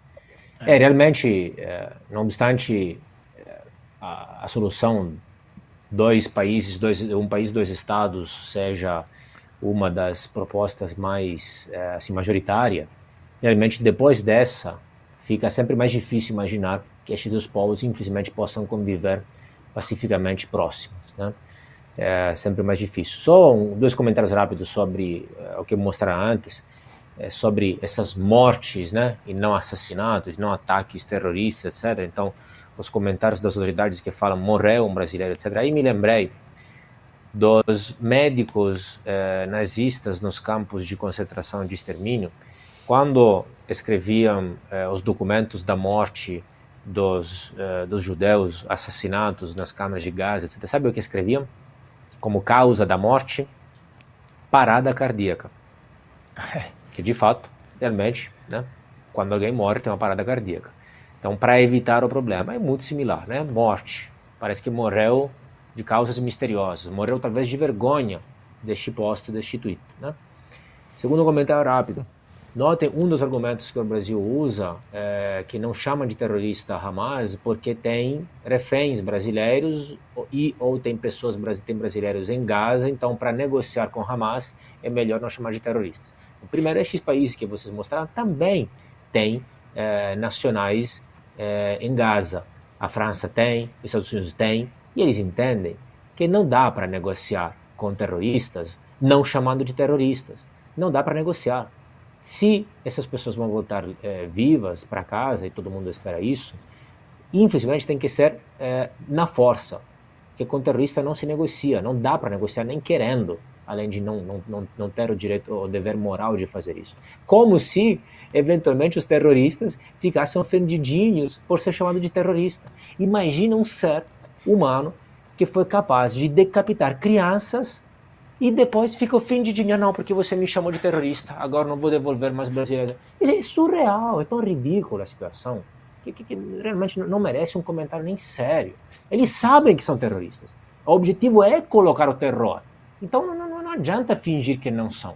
Na verdade, eles fingem que não são terroristas, não chamam de terroristas por motivos internos. Não é para Hamas, não é para pegar os brasileiros vivos de novo. É por uma questão interna, porque a base destes partidos é composta de antissemitas mesmo. Esta é a verdade. Ah, claro, uma minoria, espero pelo menos, né, de simpatizantes, de fiéis, extremistas, etc. Mas é isso que é. Porque não tem nada a ver Hamas com tudo isso. É sobre. Bom, é isso. Ok, rapidíssimo. Vai. É. Posso só complementar um. Que, Complemento do Luiz. Um, um comentário anterior, já, acho que uma meia hora atrás, que o João Turco fez um comentário sobre os judeus e, e o fato deles controlar o sistema bancário. É, mas por que a Argentina entra aqui no, no, contexto? É importante. E por que, que Marx e, e, e Engels também, é, eles não só eram. tinham uma, uma fé judaica, mas ele é contra a propriedade privada. Muito porque a propriedade. No século XIX, quando foi escrito lá o Manifesto Comunista, de fato, eh, a propriedade privada para judeus não era tão é, uniforme assim, dependendo do país ou da região que você estava. Né? Você tinha é, regras contra judeus comprando terra e judeus sendo, sendo donos de propriedade. Nos séculos, até o século XIX, né? começou a mudar bastante isso. Então, toda essa, essa motivação até de Marx e Engels em termos de escrever o, o Manifesto Comunista, uhum. hoje, na minha opinião, cairia por terra. Né, se eles estivessem vivos hoje e não tivesse sido, escrito, tivesse sido escrito esse manifesto. Mas na época, lembrando, existiam os impérios, as, as, as, casas reais antigas, eles eram os donos da propriedade. Uhum. Né? Então eles cediam e as, e as regras nem todos eram Estado de Direito, estavam passando ali por uma transição extremamente instabilizante, que era a criação de constituições. E a propriedade privada ela só consegue existir com uma Constituição. E muitos países estavam hesitando em ter uma Constituição. Né? 1860, como você está falando, é, a Constituição norte-americana aí não tinha nem 100 anos, uhum. as Constituições europeias também, muito menos do que isso, porque vieram é, depois. Então, o conceito de propriedade privada ainda era muito próprio daquela, das famílias fundadoras, das tradições, e muitos deles não aceitavam judeus. Então eles tentavam gravitar mais para o, o, mercant... o, o é, como é que se diz? as trocas de, de bens móveis. Né? Então eles se focaram nisso. Então, só dando um pouquinho mais de contexto aqui Importante do contexto. comentário anterior. É. Lobauer, mais de 8 mil pessoas nos acompanhando aqui ao vivo nesse momento. E eu vou fazer mais uma vez o pedido para você curtir, compartilhar, se inscrever aqui no nosso canal. Já temos mais de 3 milhões e meio de inscritos no canal da Brasil Paralelo. Tivemos uma subida bem significativa aí nas últimas semanas. E também vou pedir para você assinar a BP, né? Afinal de contas, a gente tem condições de fazer essa programação ao, é, ao vivo aqui hoje e ao longo de toda a semana, sempre com o programa às 20 horas, graças ao financiamento que vem através das assinaturas, que já estão aí em torno de 500 mil assinaturas, é, graças a você que nos apoia e tem acesso a todo o conteúdo exclusivo, filmes, análises, cursos, tudo isso dentro da nossa plataforma a partir de R$19,00 mensais. E temos um lançamento programado para esta quarta-feira. É um documentário que vai ser no YouTube, vai estar de graça para todo mundo aqui também. Um documentário que nós compramos, não foi feito pela Brasil Paralelo, sobre o Javier Milei, que é o candidato é, que está ali como favorito das eleições argentinas. Estamos falando aqui da Argentina. Também tem gente dizendo que o Fernandes teve esse posicionamento para uma questão eleitoral. Não sei se é verdade, enfim, vou dar o, o crédito para ele de que ele realmente teve é, essa visão de que tem que dar nome aos bois. Mas o fato é que haverá uma eleição agora no próximo dia 22 na Argentina. É, a gente já falou muito dessa questão geopolítica, né, de como os ventos mudam e muitas vezes o que acontece em um país acaba se repetindo em outros países. Tivemos agora no Equador a eleição do candidato da direita, né, que Noboa. é o Noboa, que derrotou a candidata esquerdista, representante do, do Correia. Correia. É, agora o Milley aparece como favorito. E nós temos então esse documentário que se chama Javier Milley, A Revolução Liberal. Temos um VT rapidinho aqui para você ter um cheiro do que vem por aí e a gente volta depois para falar um pouquinho mais das eleições na Argentina. Pode rodar.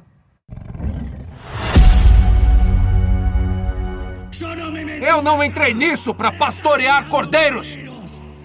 Eu entrei nisso para despertar leões! Quero escutá-los rugir! Viva a liberdade! Viva a liberdade! O kirchnerismo está tremendo. Toda a casta política está com medo! Alberto, querido, você sabe o que o Nestor diria a você? Está nervoso?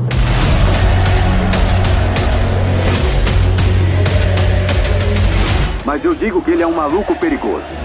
O Milley é o mais perigoso. Para mim seria perigoso. Politicamente perigoso. Um elemento perigoso.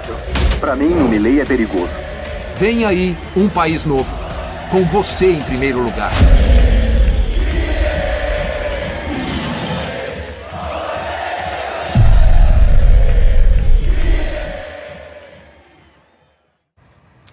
Lobauer, o Milley é perigoso?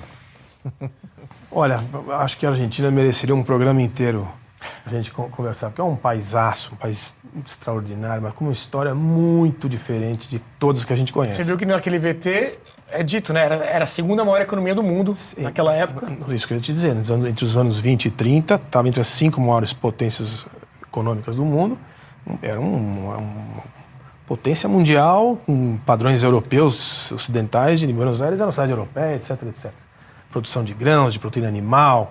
É, a comunidade judaica lá, por sinal, muito forte, sempre foi. Eu até ia comentar isso antes, mas deixei quieto, mas vale a pena citar.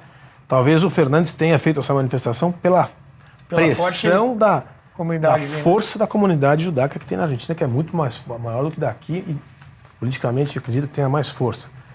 É, embora daqui também não seja fraca, mas de qualquer maneira, é, o que eu acho é o seguinte: a Argentina enviava graneleiros de, de trigo gratuitos para alimentar as- as- os famintos da, da Guerra Civil Espanhola.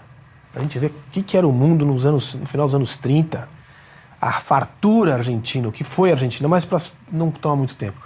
O que aconteceu na Argentina, um livro excelente sobre isso, é O Atroz Encanto de Ser Argentino, do Marcos Aguines, em que, entre as coisas, ele mostra, de um jeito bem até irônico, assim, a decadência argentina ela vem há muito tempo.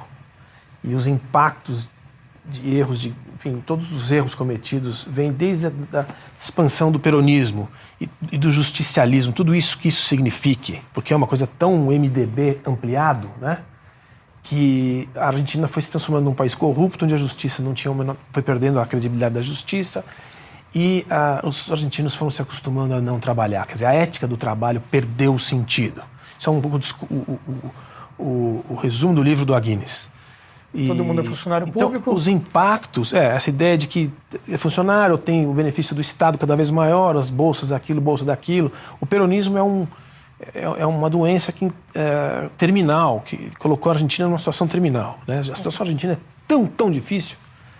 Quando eu vejo o Milley, eu acho assim, ainda acho que ele não está ganho. Sim. O peronismo e o justicialismo é um negócio que ele é bem mais complicado do que a gente pode imaginar.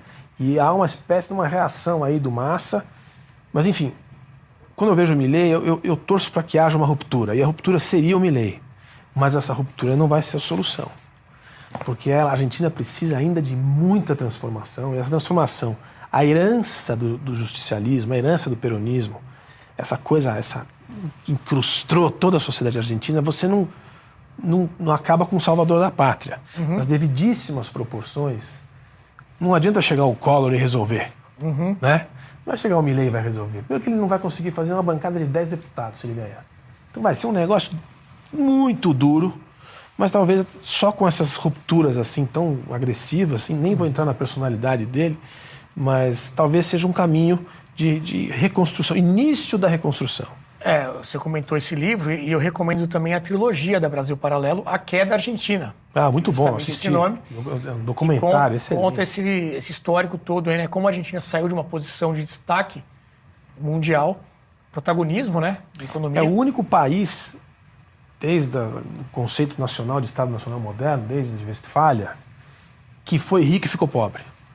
Geralmente é o inverso. Todos os países que eram pobres continuam pobres, ou eram ricos continuam ricos, ou eram pobres e ficaram ricos. Sei lá, Coreia. O único país que foi rico de verdade ficou pobre é a Argentina. Um caso muito peculiar. Antes de passar para o Luiz Felipe comentar, você citou o Collor, mas muita gente compara o Javier Milei ao fenômeno do Bolsonaro. É. Né? Um outsider, alguém ali que não era considerado, que não faria parte, era tido como piada né? no início das campanhas. É, houve já uma pré-eleição lá na Argentina, né? um sistema um pouco diferente, ele foi muito bem, liderou. Agora, no domingo, é o primeiro turno. Existe a chance até de ligar no primeiro turno, não sabemos, né? vai ter que esperar abrir a urna mesmo. É, e nós temos mais um outro VT aqui, que é o Milley, hoje, se não me engano, num, num ato de campanha, e depois o apoio que ele recebeu do Bolsonaro. Né? Pode passar, produção.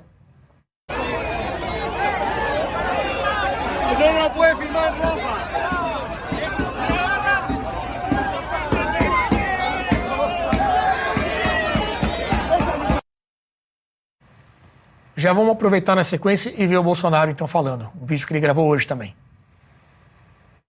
Olá, Javier Milei, acabei de receber seu livro, estou muito feliz. Mais do que estou torcendo muito para você no próximo 22 ser vitorioso aí na Argentina. Nós realmente sabemos o que é melhor para os nossos países e não podemos continuar com a esquerda. E o apelo que eu faço a todos os argentinos, né? vamos mudar e mudar para valer com Milei. Compromisso meu, hein? vou para tua posse. Um abraço. Bom, em termos eleitorais e de fenômeno de um outsider aparecendo assim, acho que é muito parecido, mas não são tão similares, né, Luiz? O, o, o, Bolsonaro já é um cara aí de muitos anos de Congresso, perfil mais tiozão conservador, o Milley é aquela coisa mais anarcocapitalista, quer fechar o Banco Central, dolarizar a economia, é muito mais com uma identificação liberal, né, de escola austríaca e tudo mais. E a gente fica com essa dúvida, né? No caso dele ter sucesso, vencer essa eleição, será que ele realmente vai conseguir governar? O Milley, na minha opinião, tem uma personalidade é, extremamente curiosa, porque ele une dois extremos. Ele, ao mesmo tempo que ele é tem um, um aspecto populista, uma energia populista, foi cantor de rock, gosta de Jogador de aparecer. futebol. Joga- Jogador de futebol também. Então ele gosta de, de se apresentar, de estar junto com a população e de falar a língua de massa e trabalhar o que o populista faz muito bem, que é emoção de massa, atingir aquele, aquele, aquela apoteose emocional e, e- e galvanizar vários. É, e ao mesmo tempo que ele é isso, ele tem esse outro lado acadêmico, técnico, que é muito importante. E eu acho que essa profundidade dele na parte acadêmica e técnica, Ele é economista, né? ele é economista, mas eu cheguei a, a ver alguns pareceres dele, apesar de que algumas ideias deles, eh, dele na economia, eu, eu vou, eu vou- adoraria debatê-las, né? Que é a dolarização total, acabar com o Banco Central. Eu adoraria debater isso, talvez, no, no segundo momento. Mas eu acho que isso dá uma profundidade ao Milley que pode dar uma sobrevivência política interessante, ou ao menos uma adaptabilidade política importante. O Lobauer especificou, entrou no, no, no cerne do problema, que é a base que ele vai ter legislativa. Ele, se ele tiver uma maioria ou conseguir compor uma maioria, aí é que eu acho que entra esse, esse lado mais técnico é, e- e- e racional de compor essa, essa maioria dentro do parlamento, eu acho que isso pode assegurar aí talvez um futuro é, maravilhoso para ele, se ele seguir essa linha. Né? Eu acho que se ele seguir a linha do combate a todos aqueles que estão no sistema no atual momento e não dar saída para o sistema, você tem que dar uma saída para o sistema. A saída para o sistema é uma transição para um novo sistema.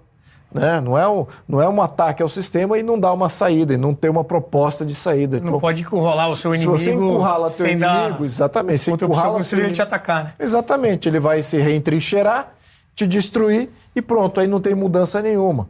Então, eu torço para que o Milley encontre essa, essa saída política, apesar desse rompante populista, que eu acho que é. Vamos só deixar claro: isso se conquista quando você já está para ganhar. É- Essa popularidade ampla. É quando as eleições já se aproximam, quando a realidade que você vai ter que escolher dentre aqueles que estão na mesa e a opinião pública é galvanizada naturalmente. Então aquilo não é dele, né? aquilo é do momento. O momento é o dele. O momento é que ele está lá no momento certo e espero que ele consiga ter essa maioria para poder fazer as grandes reformas no peronismo. E o peronismo, lembrando, é, a, a história da, da Argentina, como bem colocou, ela foi pautada por algumas instabilidades no início, sem dúvida, mas ela tinha uma Constituição muito boa. A, a primeira Constituição da Argentina eh, garantiu direito à propriedade, garantiu descentralização da gestão pública, eh, não, era inter- não havia interferência do, do, do, do Estado, como existe no, no peronismo. Então, isso durou até 1946 né, até 46, 47, quando o Perón começa, mudou a Constituição e criou o Estado Social na Constituição. E desde aquele momento você não conseguiu galvanizar uma maioria para poder des- desarticular o Estado Social da Argentina. O Brasil tem o mesmo problema. Só que o nosso Estado Social foi criado em 34. Foi criado 12 anos antes. Então, por isso que a gente entrou em falência e deixou de ser rico muito. E olha, lembrando também que a Argentina, no final do século XIX, tinha mais população que o Brasil. É, Exatamente por causa disso. Nós passávamos por aquele golpe de Estado que gerou uma instabilidade, morte e uma série de coisas, enquanto que a Argentina estava ali estável, só recebendo imigrantes. Então, a Argentina tinha uma população, no final da Revolução Industrial, no século XIX, muito maior que a do Brasil, uma economia mais estável, politicamente não inter- interferência, e isso durou mais do que a interferência do Brasil. Por isso que é muito bem colocado. A Argentina foi um país riquíssimo exatamente por esses fatores. A gente precisa pensá-los de novo para botar isso em debate. Porque é exatamente o Brasil ainda sofre dos mesmos problemas da Argentina. É, talvez a gente tenha chances ainda de reformar o nosso Estado Social no futuro, mas é, gostaria de ver o que, que vai acontecer na Argentina e gostaria que eles, que eles tivessem sucesso antes da gente, para dar uma saída que nós aqui não temos. Antes de ouvir o Jean Turco, lembrando então, nesta quarta-feira, depois de amanhã, às 20 horas, esse documentário, Javier Milei, A Revolução Liberal, de graça, no nosso canal do YouTube. É, deixando claro também, gente, o seguinte: o documentário foi feito pela equipe do próprio Milley. Então é um documentário que vai exaltar o Javier Milley, vai contar a história dele, é como se fosse mesmo uma propaganda dele, mas é muito bem feito. Ele tem ali uma trajetória, explica muito esse fenômeno, né, é, de um outsider chegando, como é que a imprensa, a opinião pública tratou ele no início da sua candidatura. É, então não é um documentário da BP, nós adquirimos esse, esse documentário, é, mas vale a pena para você conhecer um pouco mais desse personagem e saber o que pode vir é, a Argentina a ter aí como presidente, dependendo desse resultado, o primeiro turno agora no dia 22. Ô, Jean Turco, é, a Argentina recentemente teve o Macri né, como presidente, acabou não se reelegendo, perdeu a reeleição depois para o Alberto Fernandes, mas o Macri era um, um estilo ali mais mais um PSDB, né? mais um teatro das tesouras ali, não era uma ruptura como se apresenta agora o Javier Milei, totalmente contra o sistema. O que você acha que pode acontecer aí em caso de sucesso dessa candidatura? Pois é, a Argentina é um caso interessante porque às vezes eu mostro para os alunos que é, é, os países que são pobres não é que ficaram pobres, eles sempre foram pobres, continuam pobres, e os países ricos eram também pobres, mas ficaram ricos. E sempre tinham que fazer uma parêntese, exceto a Argentina. A Argentina é um dos poucos países, na verdade, que é, é, passou do primeiro para o terceiro mundo. No caso de Milley, eu concordo bastante com as propostas do ponto de vista técnico dele, gostaria de ver algumas dessas propostas é, colocadas em práticas, mas na verdade temo também que, na verdade, temo que não ganhe, ainda não acho que ainda a vitória seja tão é, garantida. É, as pesquisas eleitorais no Brasil, na Argentina são muito precárias, muito problemáticas, costumam andar muito errado, são feitas principalmente online, não há muito controle que possa votar, se expressar uma pessoa só nas pesquisas eleitorais. Então eu fico mais com o resultado das primárias. É verdade que ele foi muito bem nas primárias, mas se você somar uh, votos que, os votos que receberam os outros candidatos, e se isso, né, na eleição de verdade, se eles se unir, claro, aí é uma, uma especulação, vamos ver. Ele não tem essa vitória garantida. Tá? Então, por ser um outsider e contra todo o sistema, tudo que está ali, essa união contra ele é talvez possível. Tá? E eu temo que, mesmo se ele ganhar, ele não consiga fazer quase nada do que ele propõe, por uma série de motivos. Primeiro foi aqui mostrado pelos meus colegas, porque ele vai ter todo mundo contra, tanto no legislativo quanto os poderes fortes de forma geral. É muito difícil você lutar contra tudo e todos, exatamente. Tem que deixar uma saída para seus inimigos, entre aspas. Né? É, você tem que escolher as batalhas a lutar. Você não pode combater todas as batalhas possíveis. Né? Você vai perder, vai ser trucidado politicamente falando, se não fisicamente falando mesmo. Né?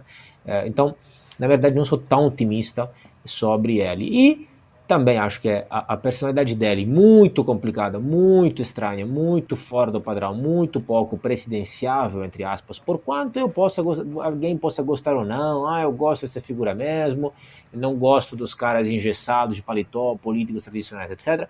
O ponto é que a maioria das pessoas esperam um certo comportamento de um presidente. Não confundam é, é, o aplauso e gostar de um candidato assim durante a candidatura, durante a campanha eleitoral. Pode até gostar. Agora, depois, quando o cara vira presidente, eles querem um presidente com atitude presidencial, a maioria das pessoas. Exatamente como foi aqui com o Bolsonaro, né? que muitos ficaram é, é, decepcionados por vários motivos, mas inclusive porque ele ficou com a mesma atitude de quando era candidato, né? é, atacando, criticando, etc., falando forte, etc., contra a oposição, etc., enquanto esperavam uma mudança enquanto presidente, certo ou errado que seja. Mas é isso que vai acontecer. Ele vai ser. E vai ainda, inclusive, eu acho que por essa personalidade totalmente fora da caixa, vai queimar o filme ainda mais. Vai ser o enésimo cara da direita com uma personalidade estranha, que fala coisas estranhas, etc. E que você já fala coisas estranhas, fora, contra o mainstream, no conteúdo. Se também na forma você apresenta dessa forma, é muito complicado. Você pode ter um sucesso momentâneo, de curto prazo, com os jovens, etc. Mas geralmente isso não gera mudanças de longo prazo. Aí eu queria comentar, Renato, não sei se sobre é, a, como chamar, vamos chamar a, a possível interferência do, de alguns membros é, do, do, da elite política brasileira é, nas eleições argentinas né, e a questão do financiamento é, do Banco Andino de Desenvolvimento é, para a Argentina neste momento. Você quer que eu comente agora ou depois? Não, podemos falar agora. Está nesse contexto, né? Houve aquele empréstimo lá de um bilhão de, de dólares, se não me engano. Exato. Né? Que foi liberado. Ex tem, tem também o marqueteiro do, do presidente Lula, foi enviado para ajudar na campanha do Sérgio Massa, que é o candidato da situação lá, né? É, é, o, é o, ministro da Economia, economia da, da Argentina, todo mundo sabe como é que está indo o ministro é o candidato. E então o Brasil nós tivemos esses, essas duas notícias, pelo menos que saíram recentemente, essa liberação do empréstimo. A Simone Tebet até foi alvo de cobrança de explicações sobre isso e o envio do marqueteiro para ajudar ali no marketing dessa campanha agora na reta final da campanha, já turco. Exato. E aí tentando dividir os fatos, a interpretação. Os fatos são esses aqui que você contou. Tem um apoio, claro, explícito, público do governo brasileiro, de Lula especificamente, a este eh, candidato eh, Fernandes eh, Massa, que é o ministro da Economia atual, então um dos maiores responsáveis pelo desastre econômico atual, para variar, da Argentina, ele mandou marqueteiros, etc. E, paralelamente, recentemente, o Banco de Desenvolvimento da América Latina e dos Caribes, ex-Banco Andino, emprestou, fez este empréstimo é, para a Argentina durante uma campanha eleitoral. É verdade que não foi sobre a favor, quase todo mundo votou a favor, só o Peru, se não erro, votou contra, até Honduras é, de Bukele votou a favor. É verdade que também este pedido para este empréstimo foi feito antes das primárias que colocaram Milley numa ótima posição. Mas sabia, porque eles falam, ah não, mas foi feito antes. Eles não sabiam que Milley era o primeiro classificado. Não, mas já se sabia que Milley era candidato e que era um candidato importante, sério, e não era uma piada. Né? Então, foi feito este pedido e para o empréstimo durante a campanha eleitoral. E, bom, e aí, como você mostrou, a Tebet é, negou que teve uma intervenção de Lula, etc. Ao mesmo tempo, nós sabemos também que teve uma intermediação é, também perante os BRICS para ajudar a Argentina e para deixar entrar a Argentina. Então, né, e se isso for comprovado, é, forte, é muito grave. Por quê? Porque isso é contra vários, é, várias legislações e preceitos jurídicos, tanto internacionais quanto inclusive da mesma Constituição brasileira, que impede, evidentemente, a interferência em é, eleições de outros países, assim como também é proibido aqui. Né? Então, se isso for averiguado. Contemporaneamente, o que aconteceu? Né? Vamos um pouco atrás no tempo. Em junho, o embaixador chinês em Brasília postou uma mensagem que teria recebido de alguns funcionários brasileiros que teriam pedido para interceder para ajudar a Argentina. Depois este post sumiu. Né? Em 2012 e 2019, tem algumas acusações da Mônica Moura, que é mulher do Santana, que alega que em 2012 Lula teria mandado João Santana ajudar na campanha eleitoral de Chávez na Venezuela. E a ter pago essa, essa, essa campanha eleitoral para a empresa do João Santana teria sido Maduro, na época vice-presidente, e eh, foi a última eleição de Chávez, e Odebrecht, e Andrade Gutierrez, empresas brasileiras, também instaladas lá. Instaladas lá. Em 2009, sempre eh, Mônica Moura, mo, mulher de João Santana, alega que Lula teria pedido para João Santana, o famoso marqueteiro de Lula, é, intervir também nas eleições em El Salvador para ajudar o candidato de esquerda, também lá, Maurício Funes, casado com a mulher brasileira que foi ou era, né, na época ainda, membro do PT. El Salvador era governada pela direita, a esquerda não ganhava as eleições fazia décadas, etc., desde a redemocratização, e neste caso, O que a Mônica Moura alega é que a Terpago teria sido a mesma Odebrecht e Palotti eh, aqui, Palocci aqui no Brasil.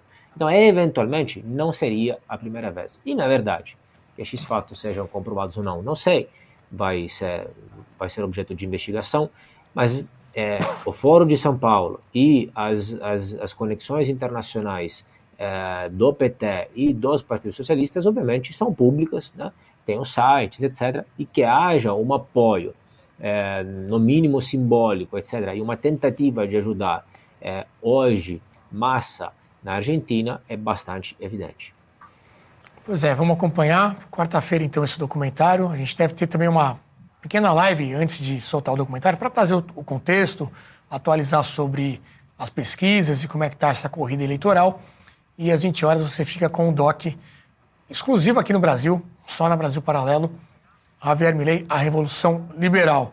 Luiz Felipe, queria dar algum pitaco? Não, só o contexto da Argentina, que, que a gente tem que é, botar isso em pauta, porque é, a, a crise é tão profunda na Argentina, a saída é tão difícil, que eu acho que é uma, uma imbecilidade até querer ajudar qualquer candidato.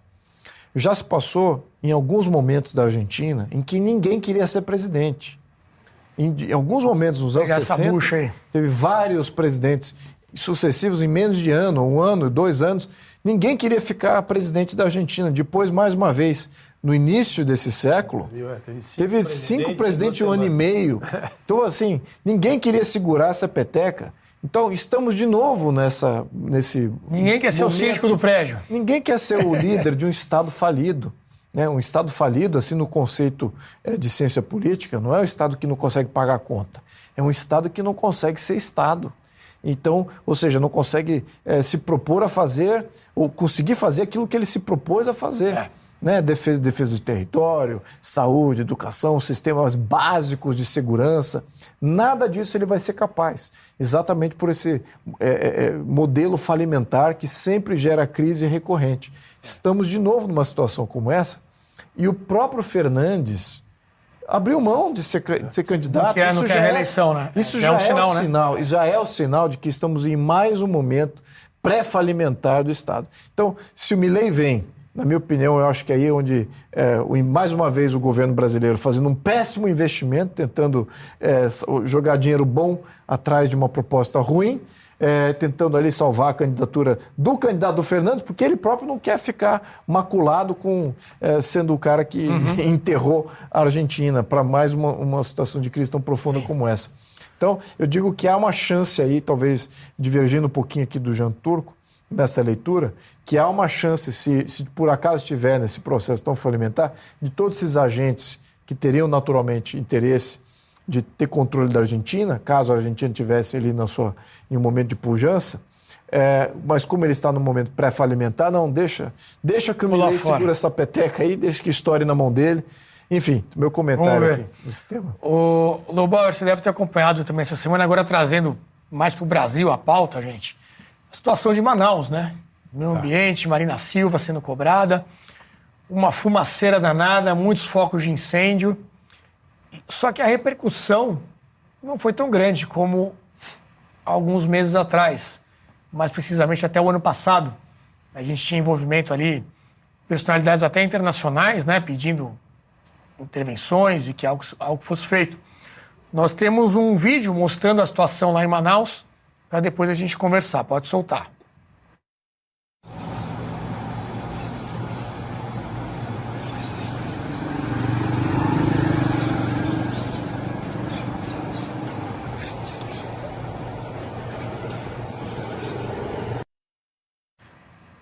Enfim, na internet, se procurar, você vai achar bastante coisa sobre isso. Tem algumas notícias sim. E a ministra do Meio Ambiente, Marina Silva, foi cobrada e se manifestou. Vamos ver o que, que ela escreveu a respeito disso. Através da conta da SECOM, né? Até ontem tínhamos mais de mil focos de calor no Amazonas. A determinação do presidente Lula é de agirmos em parceria com o governo do estado, com tudo o que for necessário. É uma situação diversa, veja lá, porque não existiu planejamento no governo anterior. De quem é a culpa, Lobauer? Você sabe o que me lembra isso?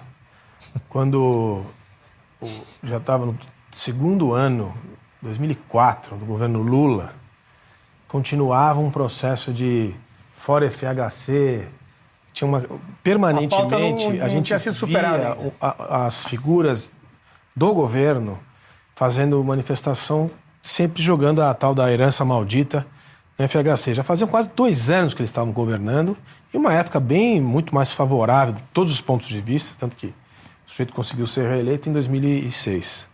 É a mesma coisa aqui. É, repetição é, pior, no, 20 anos depois, mais trágica ainda. Pelo seguinte, a campanha que foi feita contra o governo passado, independente de quem era, foi muito a- a- nessa pauta agressiva ambiental, nem se nessa fala. pauta É. ambiental, em cima da incompetência do governo de cuidar do problema das queimadas, que são que é um programa novo também, porque queimada pode ser queimada legal, pode ser ilegal, pode ser criminosa, pode ser uma série de coisas, mas enfim, os dados têm diferentes fontes, são interpretados de maneira diferente, assim, é um problema, um negócio gigantesco.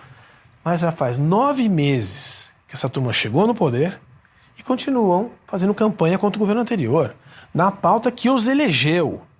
Eu queria ver a, a- a mídia nacional, eu nem, nem me surpreendo mais, mas a internacional, que trabalhou sistematicamente com esse tema, foto, o Canadá entrou em chamas, ainda deve estar, entrou em chamas há dois meses atrás.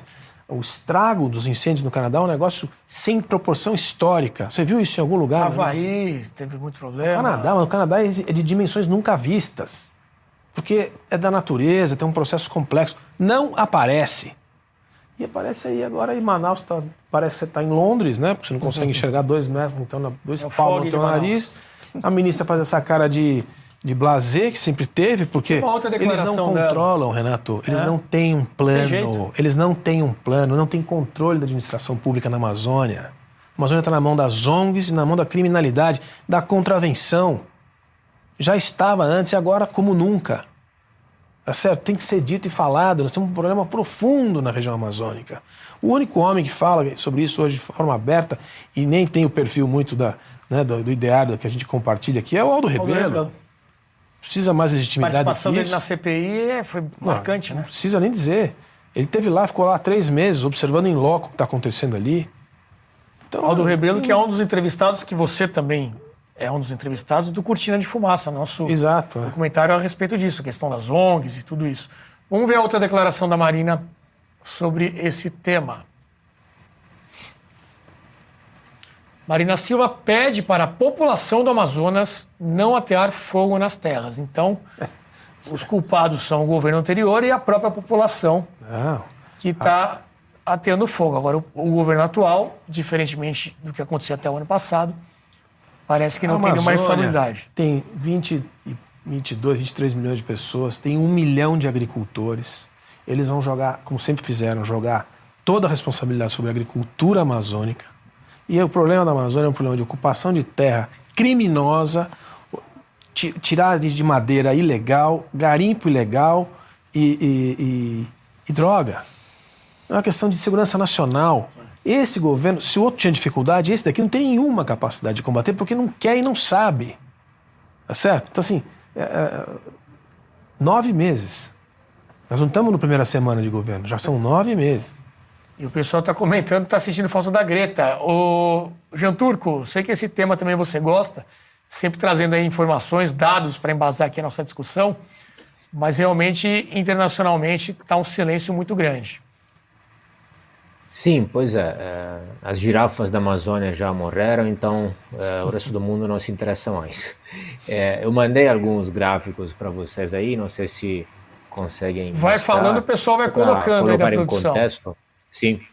Tem um gráfico do Wall Street Journal e um do Human Progress que mostram como, de, do ponto de vista global, os incêndios e as queimadas já vêm diminuindo. Né? Este, este gráfico aqui mostra como, na verdade, os incêndios são geralmente uma questão sazonal. Né? É, exatamente em agosto, setembro e outubro, é, naquela área, você tem, naquela área, né, na Amazônia, né, porque, claro, isso varia, você tem sazonalmente, frequentemente, todos os anos, um número de incêndios maiores, e isso independe é, do do ponto de vista geral, desde 1900, os incêndios, queimadas vêm diminuindo. já naturalmente. Isso por uma série de fatores. Não obstante, na mídia talvez possa parecer que os incêndios estão aumentando, porque nós assistimos incêndios no Canadá, na Austrália, na Espanha, em Portugal, e não obstante, alguns eh, jornalistas irresponsáveis eh, mintam, mentam eh, claramente, falando que se trata de que as causas, a causa dos incêndios são as mudanças climáticas, e não são, e nenhum cientista sério fala isso, são outras as, as causas. É, na verdade, do ponto de vista global, as, os incêndios vêm diminuindo levemente e a situação vem melhorando. Claro que existem lugares onde é, que melhora mais e lugares onde que melhora menos. Né? Se conseguir colocar o gráfico do Wall Street Journal ou aquele do Human Progress, mostra exatamente este declínio. Tá? Outro ainda.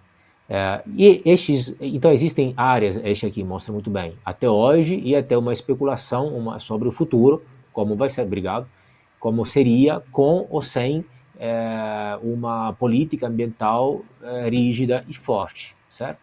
É, então, e existem alguns lugares onde, obviamente, a situação melhora mais e outros onde melhora menos e, e outros onde piora a situação.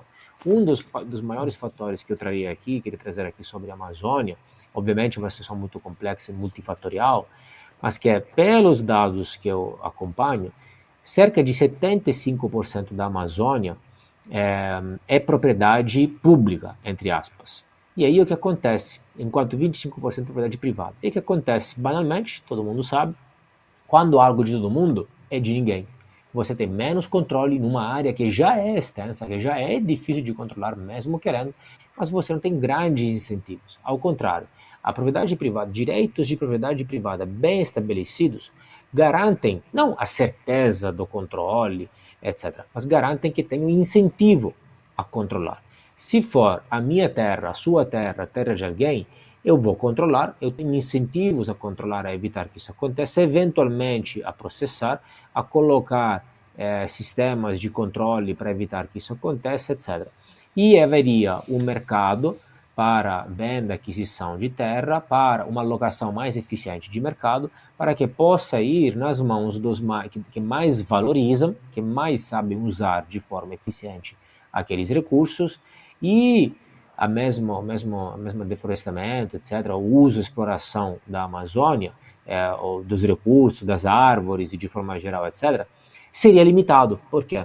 Porque quando passa a ser privado, você tem, por um lado, claro, o incentivo a explorar, a usar os recursos, por outro lado também o incentivo a cuidar daquilo, a preservar daquilo.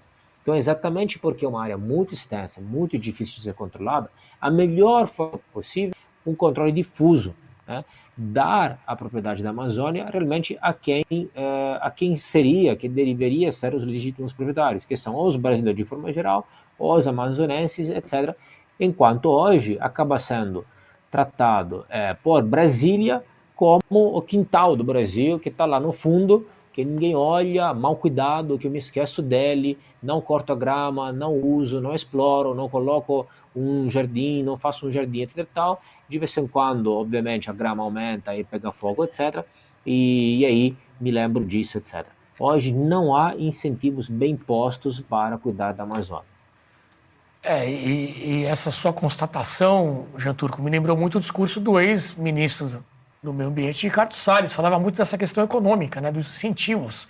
Se você der ali uma função, uma maneira do, do cidadão que mora lá ganhar sua vida legalmente, ter uma forma de explorar, claro, sempre com controles, com, com medidas de proteção é, é para que isso não acabe e, e seja explorado de uma forma inteligente, aí sim é que você vai ter a chance de preservar é muito maior do que deixar todo mundo ali sem ter outra alternativa que não seja agir ilegalmente, né? É, Luiz Felipe, nós temos ainda uma última pauta, já estouramos o tempo, mas eu não queria deixar passar, porque senão vai ficar velho na semana que vem esse assunto, que é o VT do nosso ministro Gilmar Mendes, num evento lá em Paris, nós comentamos aqui já, eh, brevemente sobre esse evento, falando sobre o STF, a questão eleitoral e tudo mais. Vamos ouvir. Eu acho que a produção pode até colocar na sequência. Hoje o Mário Mendes e logo na sequência o Rodrigo Pacheco, para a gente ter uma rodada final aqui de comentários e finalizar o programa que já estamos meio adiantados na hora. Pode passar aí, pessoal.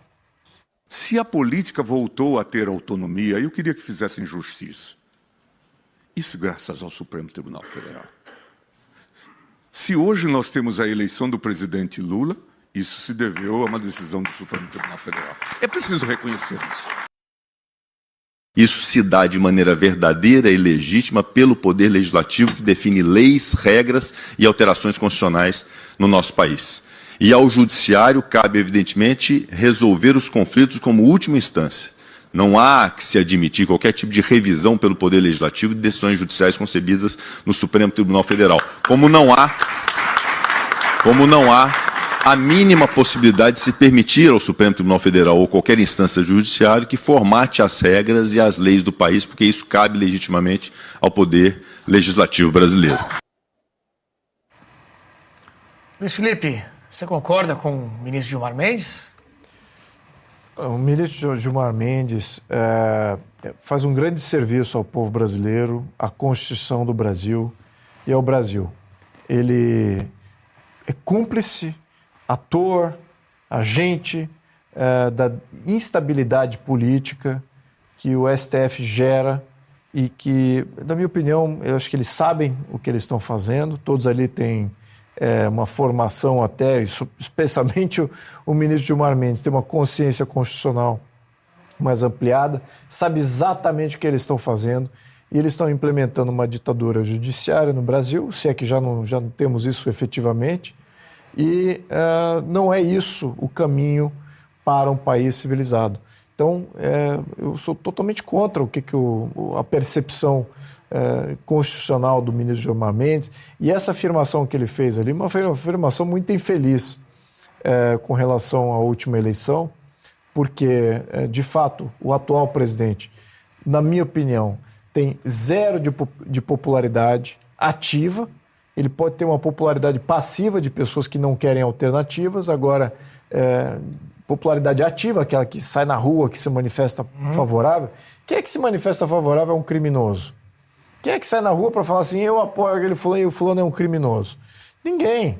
Então você tá um, tem um esvaziamento da popularidade, isso uh, denota toda. E, e, agora estamos vendo o resultado disso. Né? Um governo criminoso, organizado por criminosos, com ministros, todos eles vinculados aí com, com posição de um, um, poder aí que se diz uh, magnânimo, que tem a grande concepção e a grande visão de país e de instituições. Então, ou eles são cúmplices e partícipes desse governo criminoso, ou ele simplesmente não sabe do que está falando. E eu não acho que ele não sabe o que ele está falando. Essa aqui é a verdade. Então, ele faz um grande serviço. Agora eu vou ter, botar aqui um pitaco no Pacheco, se você me permite, claro. só para terminar.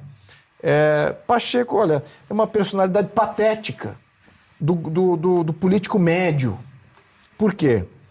Ele de, demonstra capacidades, demonstra que de fato ele tem capacidades legislativas. Agora, ele não tem quilha, ele não tem aquele, aquela âncora moral, aquela âncora de missão. Ele é um cara que se entrega ao sistema, que negocia as suas posições. Ele não serve para absolutamente nada. Esse é o padrão de político que a gente tem que se livrar. Você não sente uma mudança na postura dele claro recentemente, ele, agora? Claro essa fala, tá inclusive? É óbvio que ele mudou. Eu, tô, eu, eu, tô até, eu tenho até que elogiar o Pacheco nas suas posições. Agora, por que, que não fez isso antes?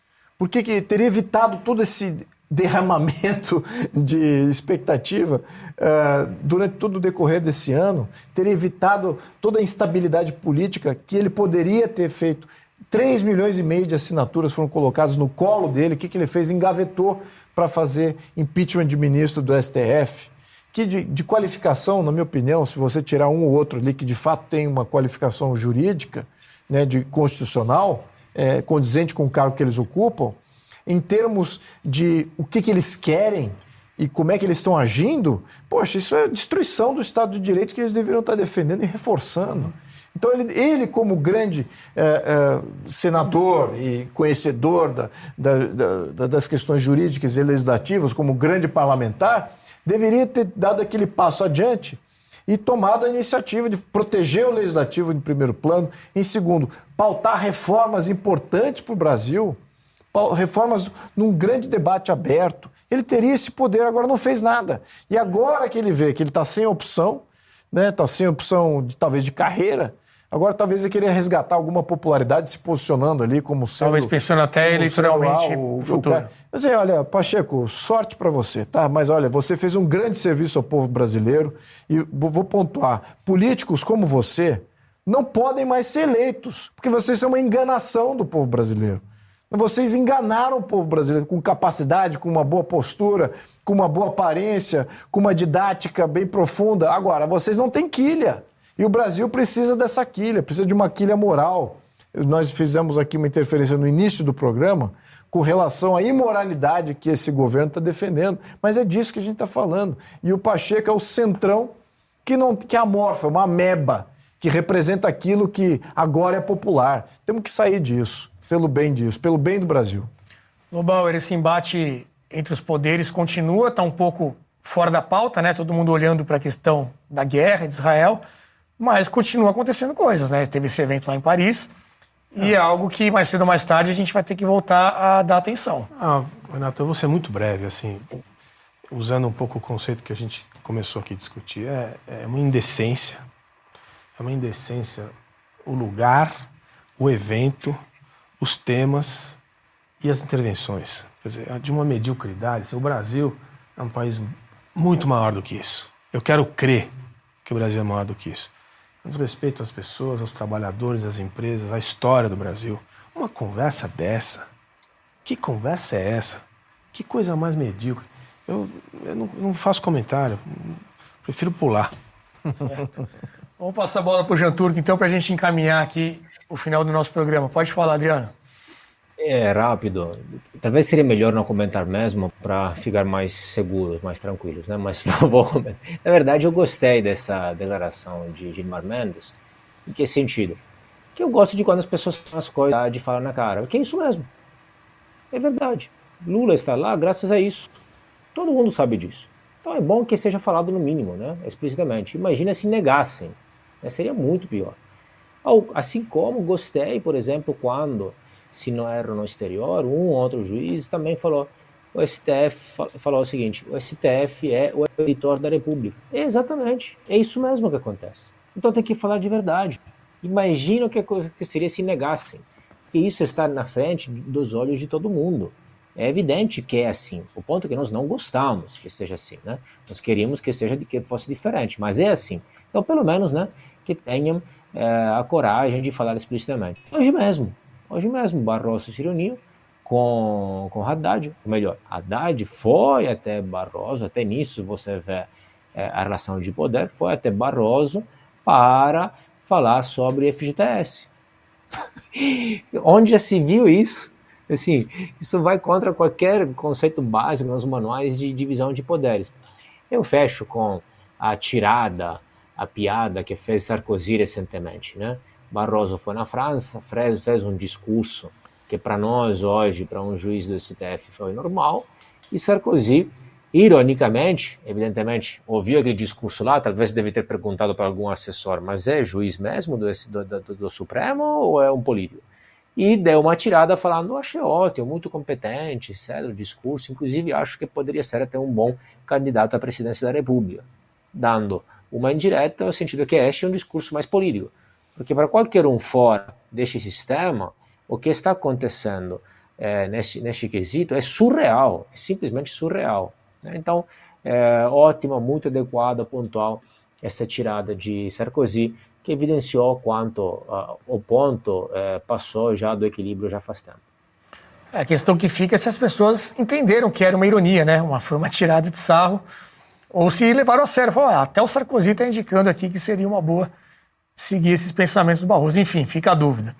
Pessoal, e falando em STF, tem um tema também muito importante, talvez o mais importante de tudo isso que a gente vem falando aqui no Brasil internamente, que é a questão do aborto.